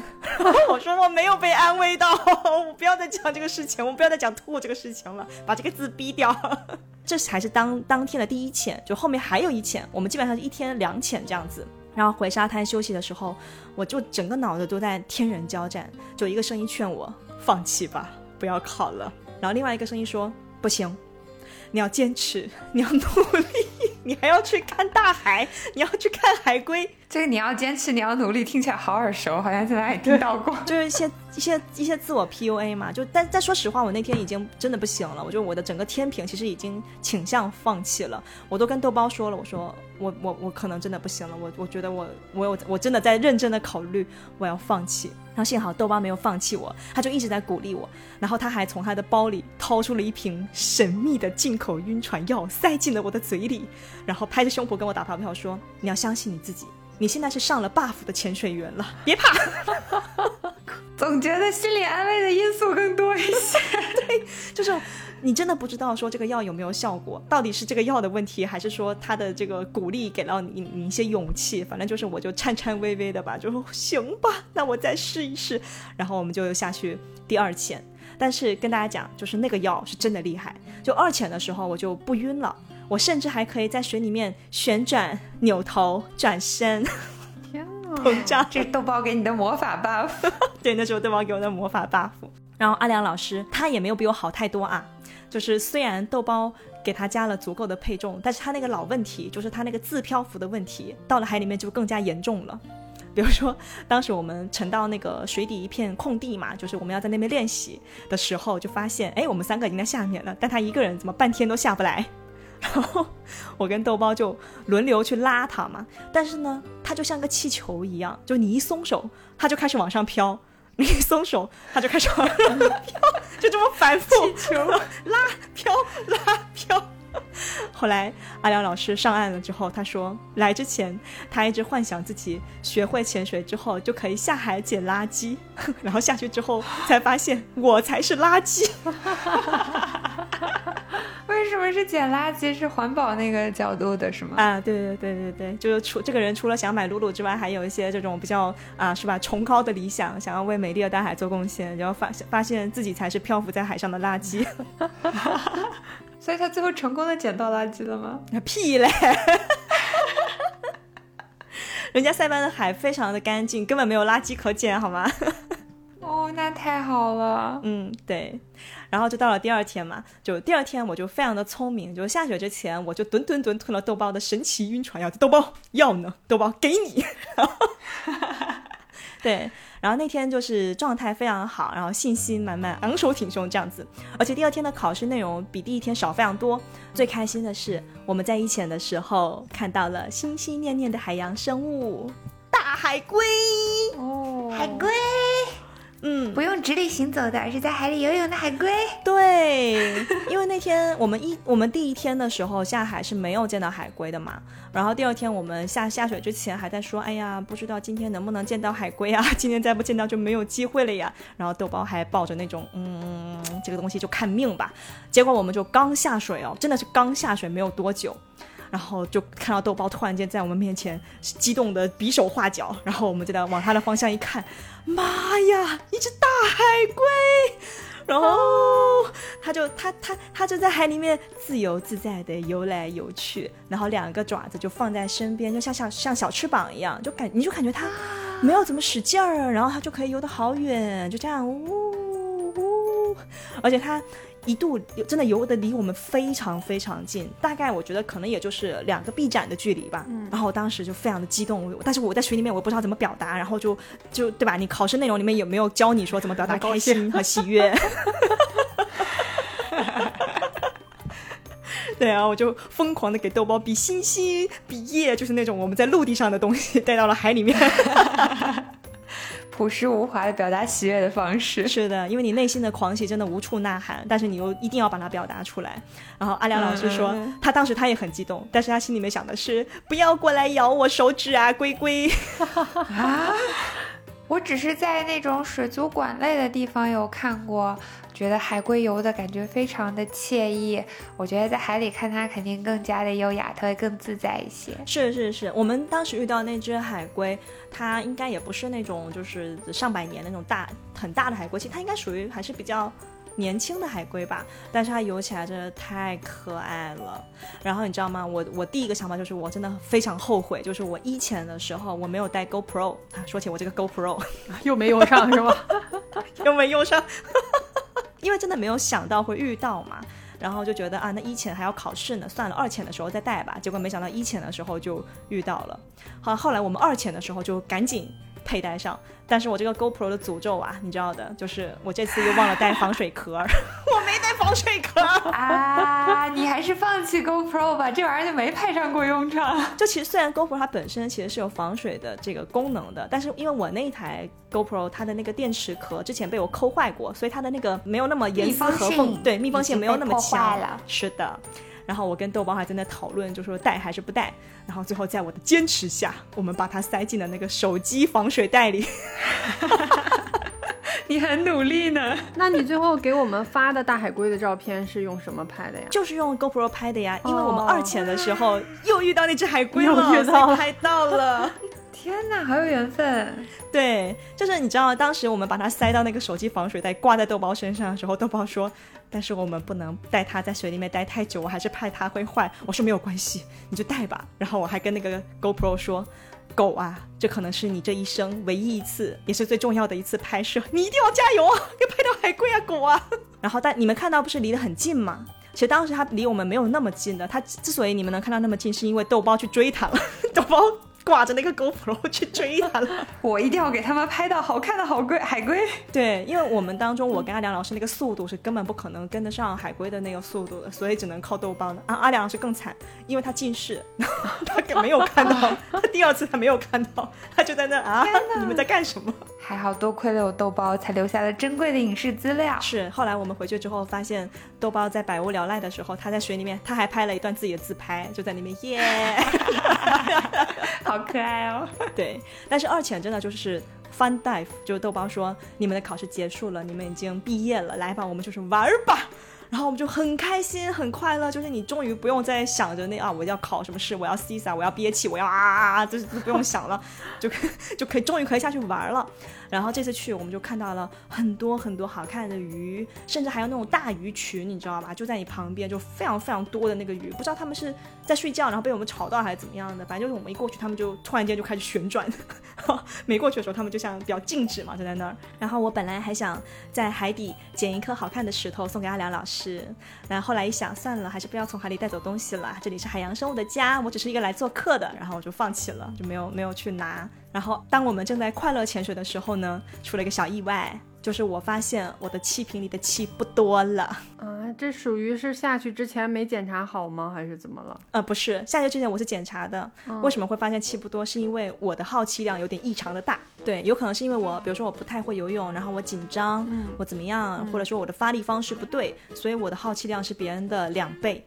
就当它是这样的，就满气瓶差不多是两百，然后我们下去的时候都检查过，都大家都是两百，结果到我再去 check 的时候，我发现我只剩下七十八十了，然后那会儿阿良还有一百三，对，那就是可能你的呼吸啊各方面都比较。都比较急促，急促对对。然后当时因为大家都很都很放松嘛，然后豆包肯定也没有想到说我的好奇量这么大，他就一个人游在离我们稍微有一点点，只有一点点距离的地方，在我们前面游嘛，因为他可能看说啊带我们去这玩，这里面好看的鱼什么的。然后我在后面，我只能拍阿良，告诉他说我没气了。然后我们俩在那下面比划嘛，然后他就说那那那就指着豆包嘛，意思是说要跟豆包讲。然后我们两个就跟在豆包后面，他就追不上他。然后后来还好，豆包回头了。然后我就一直在跟豆包逼，豆包救我，我没气了。然后豆包就立刻马上就就游回来找我，呃，就把他的那个备用气源塞到了我嘴里。哇，你知道吗？就当时那种感觉就是天呐，我我我竟然用上了豆包的气源，我会不会把他的气也吸光？然后我们两个就 一起挂掉。然后豆包非常的专业啊，他就他给我之后，他就一直在用手势来。呃，让我放松下来。我还我问他说你还剩多少？他告诉他一百五。然后当时就说让我放心嘛。然后他就，然后我就一直努力的控制呼吸。就是我就觉得天哪，我不能在这里，我会我会不仅我自己会挂掉，我还我还会拖带一个人给挂掉。然后阿良老师说不定也会。然后我就在想这个事情。然后后来他就带着我去拉着我嘛，就我们两个就一起游回去找那个牵引绳，一直到找到牵引绳的时候才换又换回了我自己的气源。那我自己的气源是足够我用牵引绳回到那个陆陆地上的。大概是这样的一个状态啊，但是就是因为我这个好奇的原因，导致我们二浅的快乐比较匆匆的就结束了。不然至少可以在里面再多待个十几分钟，肯定是没有什么问题的。安全第一，安全第一，安全第一。对对对，但是我们拍到海龟了，而且我们潜到了十五米的深度，然后我们还看到了鱼鱼，哈哈，甚至我还把考试的内容实践了一把，学以致用，死里逃生。可以可以，有丰富的经验就很好啦。是的，而且我感觉听你讲下来，整个这几天就是学习，然后加上练习，加上考试的过程也挺有意思，因为也是一直在潜嘛。所以就是相当于就是整个就拉满了嘛，嗯而且劳劳湾确实是呃非常非常适合潜水的地方，因为它那边的水呃第一是还蛮清的，然后第二就是它那边的海洋生物种类很多，嗯，然后所以你下去玩的话就。嗯，可以看到很多很多各种各样的一些好玩的，什么鱼啊、贝壳啊，然后什么小东西啊、石头啊什么之类的。我们当时问豆包嘛，说这个塞班有三个地方比较有名的潜水嘛，一个是捞捞湾，一个是蓝洞，还有一个是军舰岛的浮潜。问他说最喜欢哪一个？他说他还是自己比较喜欢姥姥湾。而且是这样的，就是如果找豆包他去考的话，他们还有认识一些船员，就是也可以试着船潜。就我们当时是没有选择船潜，是因为我晕船，所以就、合理。不然的话就可以坐先坐的船到海的中央的一个地方，然后你从船上跳下去潜水。那那些潜点基本上都是定位在一些，比如说下面有比较特殊的潜水的东西，就比如小伟同学第二天他就没跟我们在一块，他选择了船潜，就是豆包带他去看里面好像是有一个呃沉在海底的，是一个飞机还是一个啥来着？对，然后他们就去、就去看了。好酷哦！天哪，就是很神奇的感觉。反正出去旅行就是为了增加丰富的体验的嘛。你这个真的是密度很高，质量很高。相当高了，对，所以如果现在还有人问我说以后会不会去潜水，我我现在会说会的，就我有点理解那些潜水爱好者的心情了。现在就海底的世界很吓人，但是也很迷人。我在水里的时候会，虽然说也会害怕，也会紧张，但是我一想到说，哎呀，不知道前面还有什么好东西呀、还有什么海洋生物，那种好奇心还是会驱使我去往更深的地方去游。你就觉得大海真的很神秘，就想多待一会儿，然后想再多看到一点大海的样子。嗯，但是在下次潜水之前，我只能先玩潜水员戴夫了。然后跟大家说，那天那天考完试好像差不多中午吧，所以我们下午还有时间嘛。然后我们两个就去了坦克沙滩。为什么叫坦克沙滩呢？就据说是在二战时期的时候，美军是开着坦克从这个海滩开始进攻日军的，所以它叫做坦克沙滩。去这个沙滩呢，纯粹哈，就是阿良老师的个人愿望。因为他听说这个沙滩遍地都是一种长得像星星一样有五六个角的这种小沙子，所以这片沙滩还有一个名字叫做星沙滩。星就是星星的星，哦，然后他就想呢，捡一点那个星星沙带回去，你知道吧？就是这沙就叫星星沙，很浪漫、很可爱的一个名字。嗯，嗯，但他不知道的是，这个星星沙呀，这个东西是不能带的吧？不是这个星星沙是非常的小啊，这个星星沙是他们当地的特产，是可以带走的，没有问题。它的唯一的问题就是它非常的小，就是我这次写策划的时候，我在网上查资料，人家第一行就说建议带放大镜去找星星沙。放大镜可还行？哦，懂了，就是它，它有点像雪花那种结构，就你知道它是很很华丽的，但是你其实是肉眼看不到的。就是不能不是看不到，你很努力是可以看到的，但是你要很努力。努力，这怎么努力？然后呢，倔强的阿良老师他并没有轻言放弃啊，他自己蹲在那个沙滩上，一巴掌一巴掌的找那个星星沙。但是那个沙滩呢，因为风浪很大，就是大风吹过手掌的时候，会把你手上的沙子吹跑，所以你就得你知道吧，全程就是瞪大眼睛，然后非常努力的看，然后用排除法一颗一颗把不对的沙子剥掉，你才有可能找到。就你不能在，你不可能在那么多的沙子里面一下就找到星星沙，你只能把不对的剥掉，你只能用排除法，就非常的低效。哦，然后我我我我我反正是很快我就放弃了，我就开始转身投入那个呼啸的海风里，因为这里的海就是跟我们前几天看到的那种平静的海完全不一样，它也没有七彩色，它只有蓝色、深蓝色和更深的蓝色。然后这里的海浪很大，就是风卷起浪那个拍在礁石上的声音此起彼伏。当时我感觉就是我整个人都要被吹没了，但是有一种嗯很难说清楚那种痛快。而且那个沙滩就是他没人，你知道吗？这个沙滩总共就两个人，一个是蹲在地上捡沙子的阿良，另一个就是我，就是头发全部被吹到脑瓜后面的我。两个人独占了一片海风呼啸的海滩，是没错。然后我就在大风里跑来跑去，心里一边嗷嗷叫，就有种那种置身野生大自然里头那种那种危险跟斗志并存的这不就是你理想中的那个自然的生活吗？就是在大自然中尽情的奔跑，然后发出嗷嗷嗷嗷。对呀，我就在那边跑跑，然后嗷嗷。然后那边有画面，那边那个就跪在那边找星星沙，找星星沙。旁边要标记上此处非静止画面。然后另外一边就是在海边嗷嗷呜嗷嗷呜。对对对。然后我们后来就因为涨潮嘛，就有点危险了，就风浪真的太大了。我们想说啊，不行不行，得走得走了。然后阿良老师呢，到最后他大概是捡到了，忘了是四颗还是五颗的星星沙。哦，还是有收获的，不错，还是有收获的，还是还是这个功夫不负有心人啊。然后呢，不知道是不是为了报复我，没有没有搭理他，没有帮助他。反正他最后在那个海滩为我照了好几张，真的是黑历史照片，就是你们知道吧？就是你们看到的那张。是是，就是嗯，你都这样了，我还爱你，真的是真爱的。对彼此都是，对，就是一张我站在应该是那个应该是棕榈树还是什么树吧，对棕榈对，然后头发被吹得东倒西歪，人也显得大概黑了十度。对对对，因为刚刚结束了三天的潜水，真的人是黑的不行的，然后总之就是就是一言难尽。是我见过的最丑罗宾。他们当时在群里哗哗说：“哎呀，像这样的照片多来点儿。”我非常生气。然后呢，就是到了我们的上岛的第五天啊，前面有跟大家讲嘛，我们这次来呢也要办一个事儿啊，办什么事儿呢？就是办结婚的事啦！耶！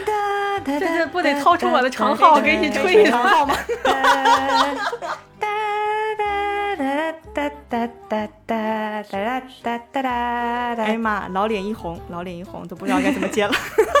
这个这个米卡萨应该跟我配合着他来使用长号吹奏，无法发出长号的声音，只要放屁就可以了。接下来请大家嗯收听那个米卡萨的放屁表演。三哥的偶像包袱绝不允许他做出这样的事情。嗯，对，OK，嗯，是这样的，就是那个呃，刚刚不是讲到说塞班对彩虹人还是比较友好的嘛？它的很重要的一个点就体现在同性恋人呢，在塞班上面是可以结婚的。他们官方是承认这个事情的，而且整个流程说实话还是很方便的。我们来之前就已经跟塞班当地的那个政府人员通过电子邮件的方式，然后沟通了一下，就确认了这个结婚相关的一些手续跟流程嘛。然后落地的第一天呢，就去这个市政厅里面交了钱，然后定了一下结婚仪式的时间啊，就定在我们上岛的第五天，就是结束潜水考证的第二天。嗯，两个黑人结婚了，笑死。确实，我跟你们说，就为了这个事情，其实我提前半年都一直就是还是有比较认真的，就是在我看来，已经我的程度上面已经非常努力的在保养是吧？哎，对，保养防晒，就比如说我出门还会撑伞啊，什么什么什么之类的。但是这次从塞班回来，阿良说他就没见过我打过伞。我说都这样了，还打什么伞？有必要吗？头发都被吹成这样了。对，然后当时去市政厅的时候，就我们那天去交钱的时候，呃，就在市政厅里面遇到了一对当天就办仪式的小姐姐啊，她们好像也是中国人，然后两个都长得很好看，一个短发，一个长发，然后长发小姐姐还戴着头纱，我记得当时好像还跟你们说啊，我看到一个小姐姐 戴着头纱，我说我也想戴，哦，把她头纱揪下来借用一下。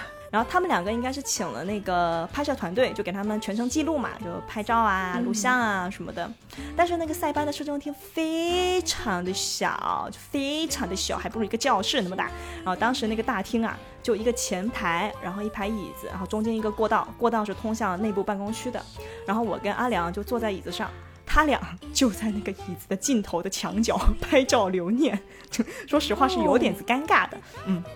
然后那个摄影师呢，就让他们手牵手啊！我一看，哎呦，这个是在拍那个手上那个戒指的特写吧？然后我就下意识的，你知道吧？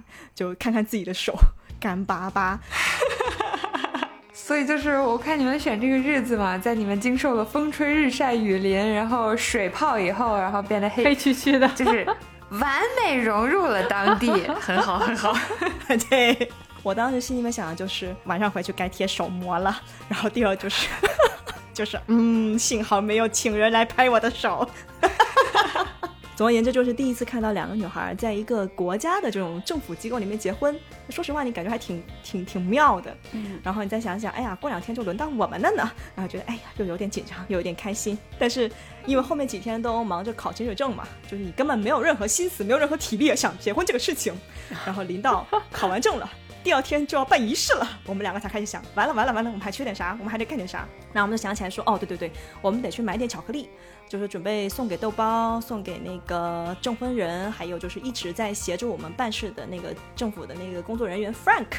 是这样的，就是塞班结婚的话需要两名证婚人嘛，那我们在塞班当地又没有朋友，所以当时呢是先问了那个地接团队说，哎呀，这个怎么办呢？然后他们的开价是一百美元一个人。呃，你没有听错，一百美元一个人。然后整个仪式可能就占十分钟，十分钟就算一百美元哦，朋友们。他就只需要站在那儿吗？对啊，站在那儿，然后签个字就完了啊！真的是好赚呢。对啊，嗯，那两个人就两百嘛，对不对？其实我们在小红书上有看到，就是有一些这个呃同性的恋人，他们如果要去塞班办这个事儿的话，他们会在小红书上发求助，就是找结婚搭子，有有没有 那个刚好在那个时间结婚的，我们互相给对方当个证婚人这种。哦，这样也可以，不要求一定是当地的人是吗。不要求，不要求，就不是你们要跟我去的话，你们也可以，就没有问题的。哦，那还挺人，那那搭子我觉得很合理。对，搭子非常的合理啊。但是当时我们也没有去找嘛。后来我们两个是这样解决的：我们在 Frank 的帮助下面，然后市政厅的两个前台小姐姐，她们两个表示愿意做我们的证婚人，所以这笔钱就这样省下来了呢。不错。好好，应该叫上豆包和那个 小伟，小伟也不错呢。他们不是去传钱的吗？哦，对，所以就也不太行。对对对，而且你会觉得说，就是比花钱请人来见证的感觉会好很多嘛。嗯，你就觉得大家其实更像一种哦，他比较真诚的来帮助你这样的感受。嗯嗯嗯嗯。然后到了前结婚的前一天晚上，说实话，并没有激动到睡不着觉，因为好累。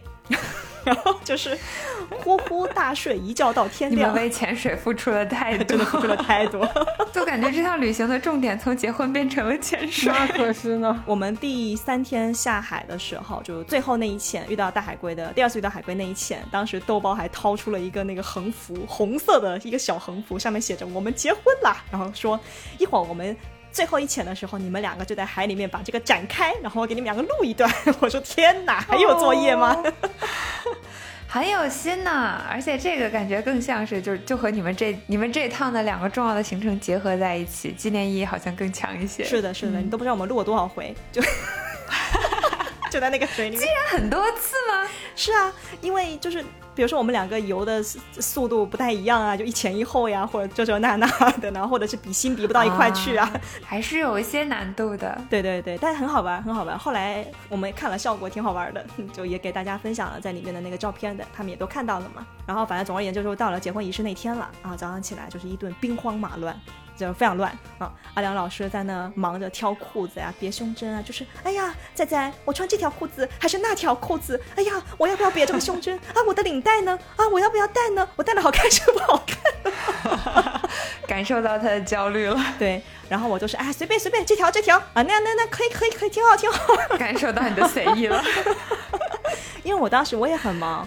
我我除了我自己要化妆，我还在手忙脚乱的，就是挑狗子团的合照，因为你们你们来不了嘛。那张照片 绝了。对，跟大家说背景是这样的，因为我的朋友们不可能就大家就是哇是组团全部都来塞班嘛，所以大家是来不了现场的。然后阿良老师呢就灵机一动，他就说这样吧，你把狗子团的合照放到 iPad 上面，再把 iPad 摆到这个仪式现场的桌上面，造成一种大家都在场的错觉。这什么样的错觉？怎么会有这样的错觉？对，然后我就觉得，哎呀，good idea！你俩真是天造地设，一个敢说，一个敢应，是吧？而且是打心眼里的觉得 good idea。对呀，后来小胖看到了，他爸会说：“这是谁的主意？真是太棒了呢！” 那个照片选的也很灵魂。这选照片这事儿也特别好笑，就是我一开始觉得这事儿特别简单，因为我觉得我们的合照那不是一抓一大把嘛，所以我提没有提前一天晚上就选好，我就觉得没事儿，第二天早上起来再看就完了。结果我第二天早上起来一看，怎么怎么你怎么总干这种事情？考试也是。去了就行了。对，然后就哎发现哎这张缺个乔大王，那张缺个惠子小姐，就怎么样的人都不全。最后终于挑了那张非常合适的，哎，这个让大三哥来给大家讲一下怎么合适。哎呀，那张照片我看了我都愣住了。我说我们何时拍过一张大家表情如此浮夸的照片？就是每一个人都是要么在仰天长啸，要么在激动鼓掌，然后面部表情完全失去控制。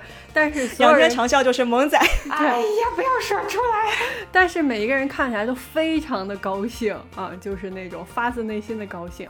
然后我一看那个当时的衣服和场地和装扮，我就觉得这应该是从我们某一次的跨年的那个，或者是我们聚会的视频里边截出来的。后来罗宾说，对，是从视频里截的。他还说，你们看这个是不是非常合适？我说确实合适，仿佛我们身临其境的在给你们鼓掌。喜庆的气氛渲染的非常到位。嗯最妙的是当时小那个照片上面小芝兰还捧着花嘛，因为那天好像是、对是庆祝她毕业还是怎么着了，反正就她手上捧着花，嗯然后大家都在鼓掌，然后摆在那边就感觉嗯，大家在为我们两个鼓掌，很合适。是的，是的。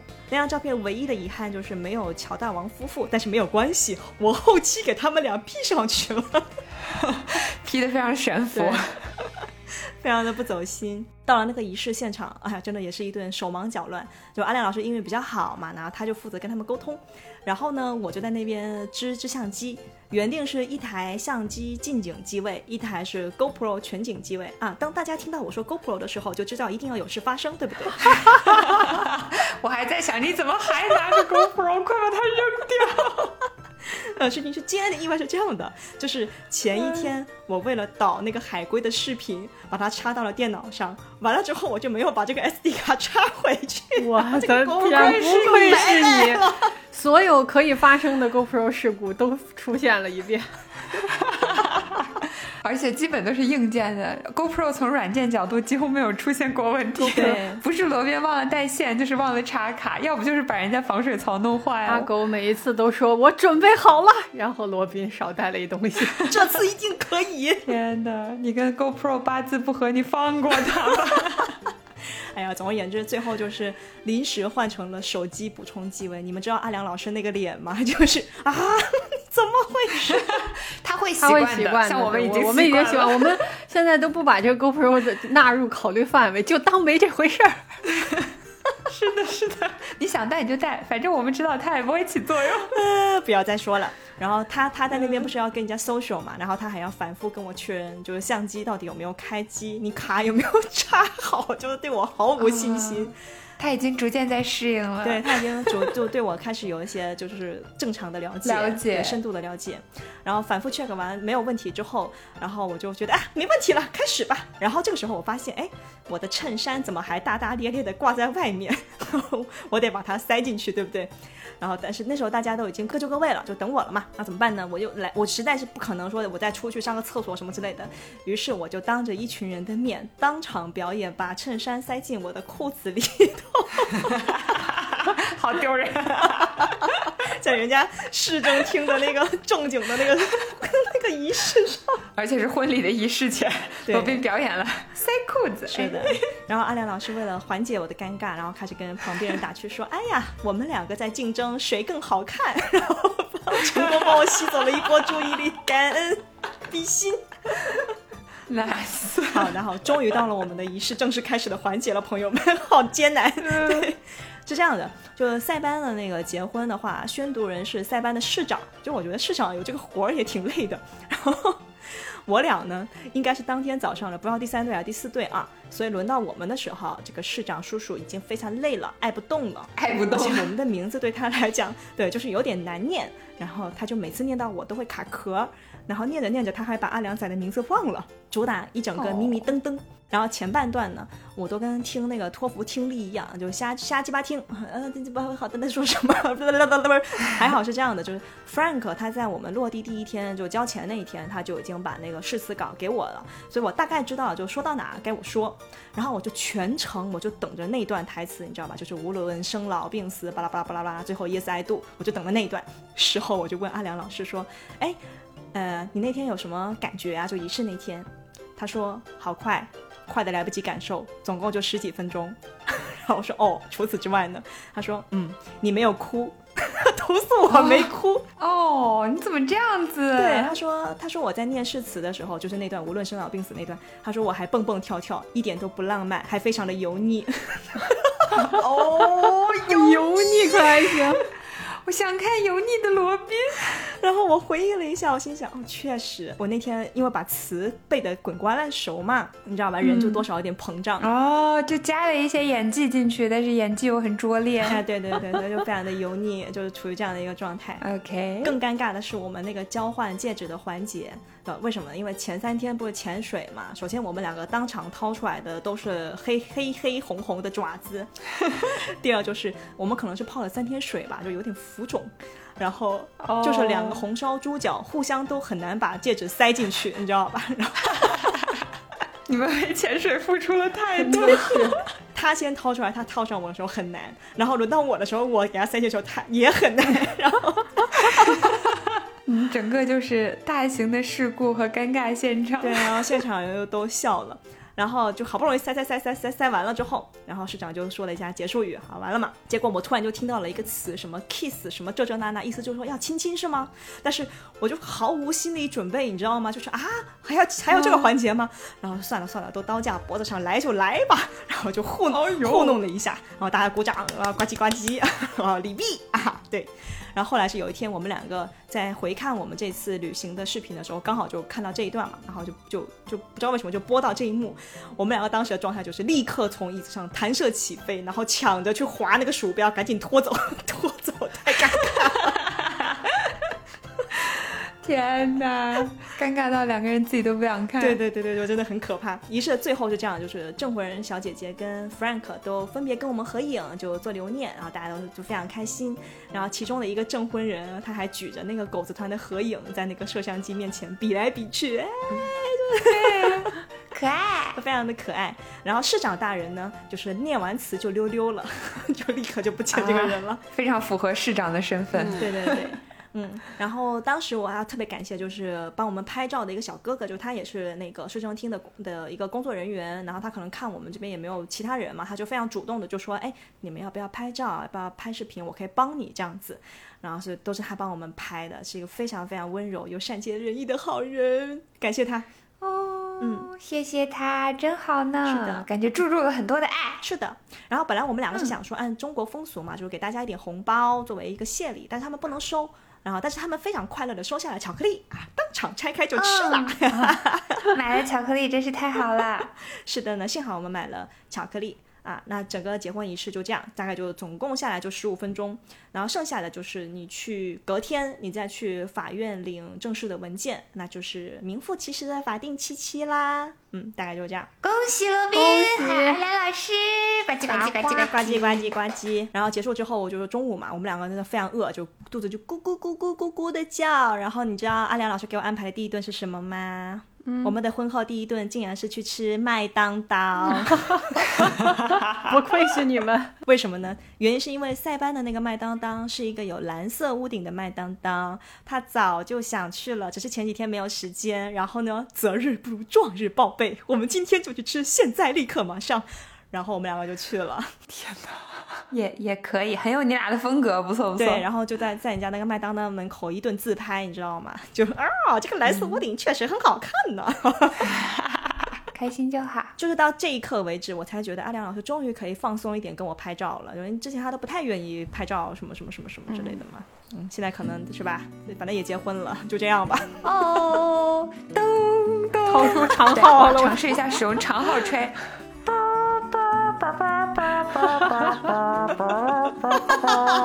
你可以的，差不多就是这事儿。不行不行，太标准了。京中有善口记者，了不起有善口记者。了不起。Wait for better days to come and carry us like wind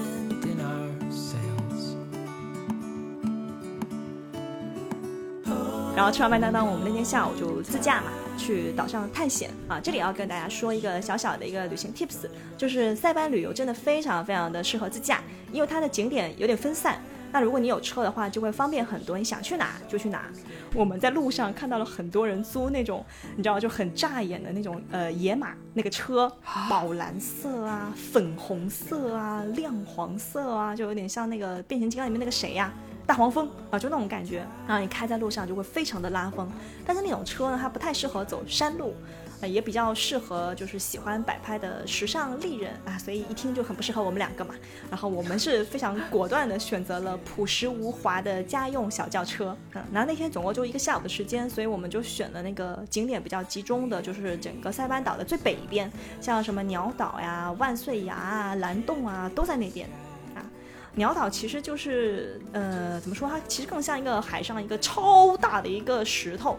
就听说以前生态环境好的时候，那边栖息的那个鸟群会比较多，然后你人在对岸，你都可以听到鸟的叫声，所以它叫鸟岛。但是现在已经听不到了，你就因为现在好像可能生态环境不是特别好了吧？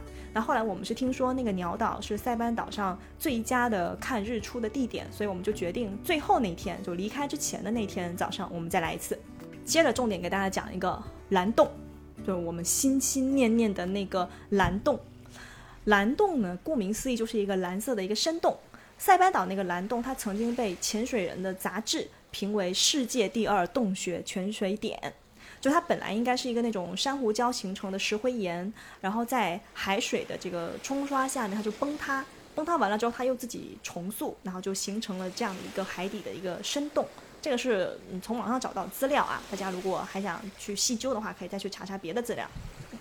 那总而言之呢，你在小红书上是可以看到有很多很多的美女在塞班上拍的那种美人鱼写真照，大多就是在这个蓝洞拍的。因为蓝洞的那个水真的蓝得非常的不像话，然后人在里头摆拍的话，确实会非常美。我们本来原计划也是要想要去蓝洞潜水的。但是，一来前几天考试真的是耗尽了体力，实在是 潜不动了。二来听说蓝洞里面好像几乎看不到太多什么海洋生物，而且非常非常的深，啊，我就有点怂，所以我们就放弃了。但是我们还是决定亲眼去看一下。啊，到了那个那个地方之后呢，你要先下一段很长很陡的台阶，才能走到那个蓝洞的入口。下到那边之后，它是一个巨大的像山洞一样的地方，就顶部的岩壁很高，高到你感觉可以放进去一个小建筑那样子的一个高度。就如果你从远处看，它就会像一个巨怪张开了大嘴那个感觉。然后所有的洋流它会在这个洞口汇聚嘛，那常年的冲刷会把旁边那种大石头冲刷出各种奇形怪状的样子。然后在这个大的洞口的深处，它有一个小洞口。那个小的洞口的那个水的颜色就跟别的地方不一样，是那种宝石蓝，而且它的水的深处你会感觉有光往上面透出来，那个那那那种那种状态。我们当时就想说，那个应该就是你要潜入蓝洞底部的那个入口，应该就在那边，因为那个蓝色的幽光，它有一种很神秘的引力，就很就会让你很想下去看一下里面到底有什么。然后靠近我们站着的地方还有一块巨石，那个上面我就看到有一些那个潜水装备，就是零零散散的放在上面。我们想起来说，哎，当时在豆包的那个工作室里面也有一张照片，就拍到这块石头。当时是有一个人就站在这个石头上往下跳的那样的一张照片。就听说很多潜水员就喜欢从这块石头上面跳到水中，然后再潜，再往下潜到蓝洞里面去。我们两个就那样，就听着那个海浪声，看着那个那个蓝光发呆，痴痴的站了一会儿。然后呢，就来到了我们上岛的第六天，军舰岛六合一套餐，朋友们准备好了吗？天哪，你们这行程也太满了，我的天哪！甚至有一种啊，怎么还有的感觉。对，就真的还蛮多的。我感觉我们这次就我回我自己回顾的时候，我就想起来，怎么有这么多东西？我们做了这么多事情，我们干了这么多的东西吗？天哪，好好，手上可以写一整本。嗯，那是还得写作业，我天！这个军舰岛这一天是我们唯一一天有导游带队的行程。我们首先是玩那个拖伞上岛嘛，它是这样的，就是我们当时坐那个船是跟一个韩国的一家三口坐同一艘船，他们是一对年轻的夫妇。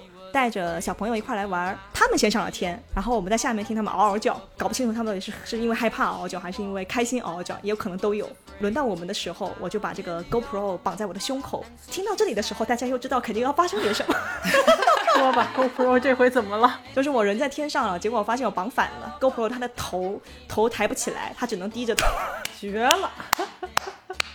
此刻我欣慰的鼓起了掌，你真的是从来都不让我失望。是，哎呀，只能说还好，因为我们在天上的时候，这个低头的角度还是可以接受的。如果你在陆地上就不太行了。然后我飞上去之后，我才知道原来阿良仔偷偷花钱买通了船员。轮到我们上天的时候，这些船员就故意把船一开始把船开得很慢，就先让我们在空中落下来，屁股着水，然后再猛地加速给我们放上去。我当时就想，这钱也是花的大可不必。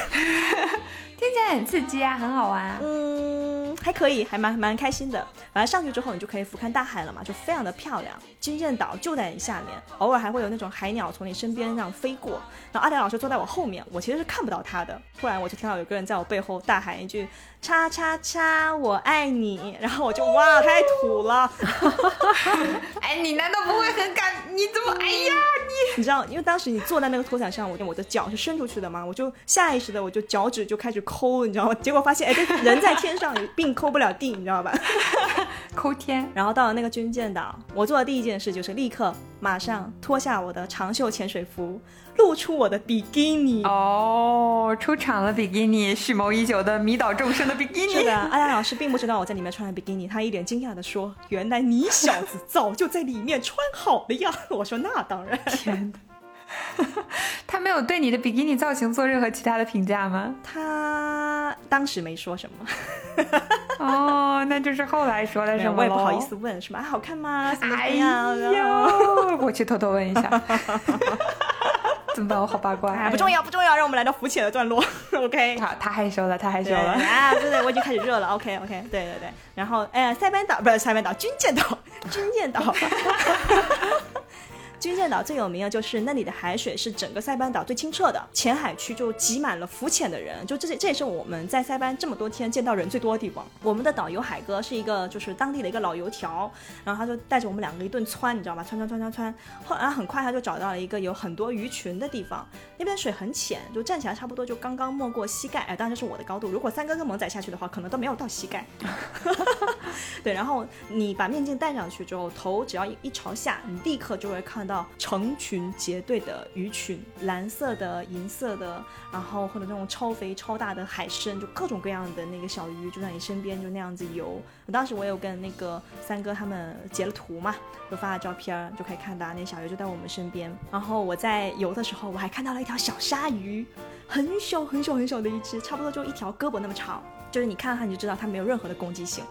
然后阿良老师当时他站在水里，他没看到，他说他的视角就只看到我突然举起 GoPro，然后尖叫着就跑出去了。就其实我当时是举着 GoPro 去追鲨鱼了，但是因为我游得很慢，所以我只拍到了一秒钟这个小鲨鱼的背影，然后咻的一下它就不见了。上岸了之后呢，我才发现我的身上、我的手上、我的脚上就是被那个珊瑚啊、石头啊磕的到处都是伤，就尤其是我的脚上划出了好好多的那个血，你知道吗？因为我穿的是比基尼，全身是没有任何防御的，但阿良仔还穿了潜水服呢，他包的严严实实的，所以他没有什么事情，但是我就受了很多伤。哦，让你穿比基尼。那怎么办呢？我就想美呀、颠倒众生。然后回程的时候坐的那个香蕉船，阿良老师说他觉得那个香蕉船是我嗷嗷叫的最欢的一个项目，因为我非常的怕翻船翻到海里，但是又很刺激，就是你知道吧，又菜又爱玩，又怕又开心，所以一直在嗷嗷叫。然后当天晚上去看星星嘛，这个也是阿良老师的一个执念，就是我发现这个人不知道为什么对星星有很有执念。你看，又是要去捡星星沙，然后又要去看星星，啊，反正就可能比较浪漫吧，我也不懂。他就是那种在动森上，只要有流星雨就会许愿一整晚的人。我觉得他未必会许愿，他就是想看，他不是那个会把后半段的人坐下来去，他只是想看这个东西，哦，就很纯粹。OK OK 然后那个地接团导游跟我们说，他知道一个看星星的一个绝妙地点，于是我们两个就花了六十美元的重金订了这个项目。然后到了之后呢，就说，哎，这个地方怎么这么眼熟啊？发现就是我们两个前一天早上刚去过的那个万岁崖。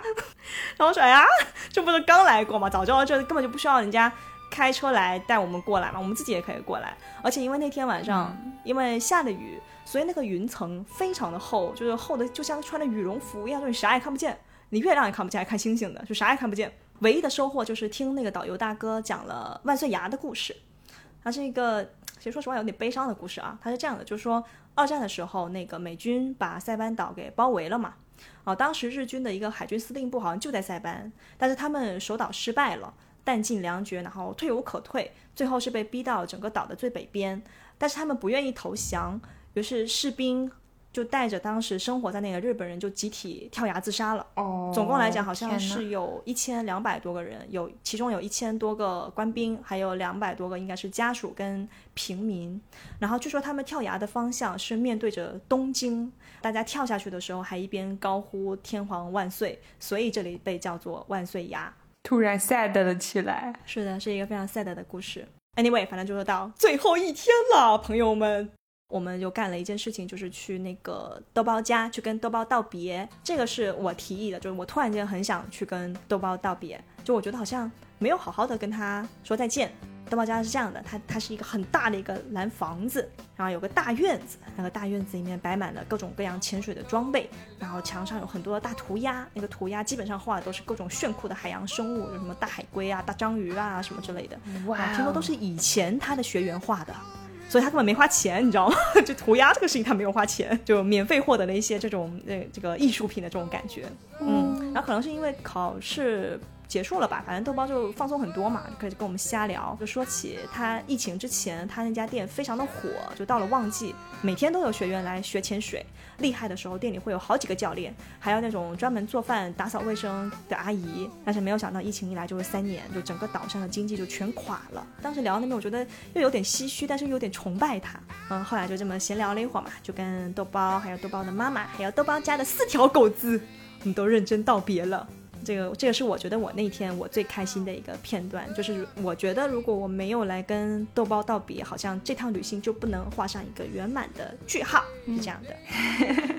真好。当天下午，我们就开着车在岛上闲逛，然后一路拍了很多寻常但是又很有塞班特色的街景，比如说沿海公路上红色的公交车站啦，在商业街上慢慢悠悠的游客啦，连排的小吃店门口那种花里胡哨的门面涂鸦之类的。然后在阿良老师的坚持下，我们还去了趟邮局，寄了张明信片，其实就是我们自己写给自己的明信片啦。然后从塞班寄回加拿大这样子，因为阿良老师说这是我们在塞班旅游过的重要证物。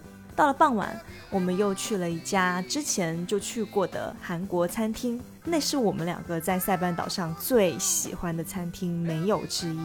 他们家牛骨汤主打一个料足，滋补，好喝，一口下去你就感觉那种血气上涌，仿佛马上就要来大姨妈了。血旺的要溢出来了。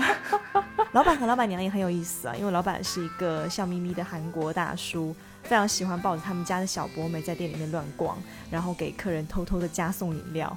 而老板娘呢，是完全另外一种风格，就是一位非常注重摆盘的气质优雅的女士。总之，那天晚上的餐品和服务一如既往的优秀，让我们本次的塞班之旅圆满结束，感恩。天呐，终于听你完整的讲了这件事情，因为他在旅行的过程中一直忙忙碌碌，也没有时间好好跟我们讲。然后我们甚至有一个群，大家在全程观望这场盛世。嗯，好像一起去玩了一下呢，我也很想喝，喝完之后立刻感觉姨妈就要来的好喝的汤我也汤。想去，我也想去考潜水证。潜水就算了，鱼什么的还是算了，我就在沙滩上捡星星沙，我觉得挺好的。这个项目 我喜欢放大镜哦。嗨嗨嗨，显微镜也带上，嗯我就架一个显显微镜在那儿，然后支一个防风帐篷，然后开始在那儿看沙子。嗯，总而言之，就是这次的行程，我悟出了人生不必过度规划二点零。对，到结尾总是要升华一下的嘛，对不对？请讲。来，是这样的，旅行就像人生，要懂得在掌控和失控之间开一个小口子，随机插入一些意外的事件。就比如说这次考潜水证，要不是阿良老师他心心念念那个露露的七折优惠，然后我又刚好心很大，没有想很多，不然的话，我觉得如果你提前去找到一些资料，你可能就没有办法那么不管不顾的你就冲了，你知道吧？嗯，对，那我可能就看不到大海龟，我也就不能亲身体会到海底洋流的变化无常，我就不会看到那么多的海洋生物，就不会知道原来海底的世界那么危险又那么迷人。那节目的最后，感谢阿良老师的头脑一热，感谢乔大王的远程助攻，感谢豆包的专业指导，感谢塞班的海。祝再次祝贺。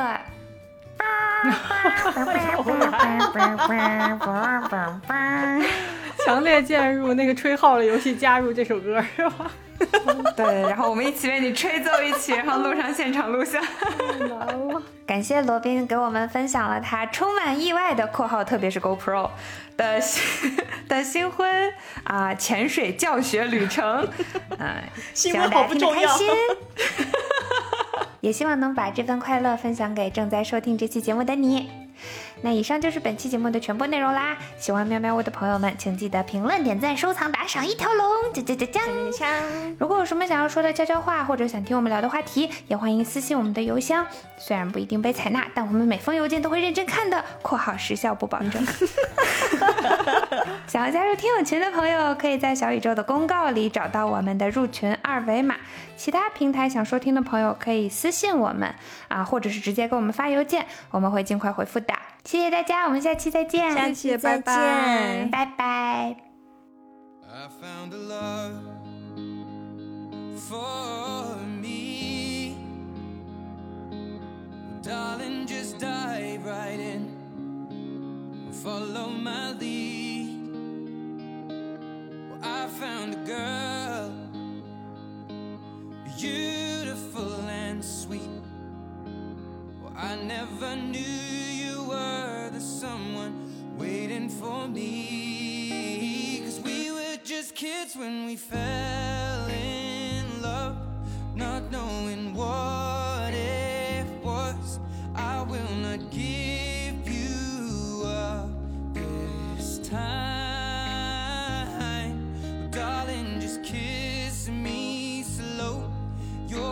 Jesús.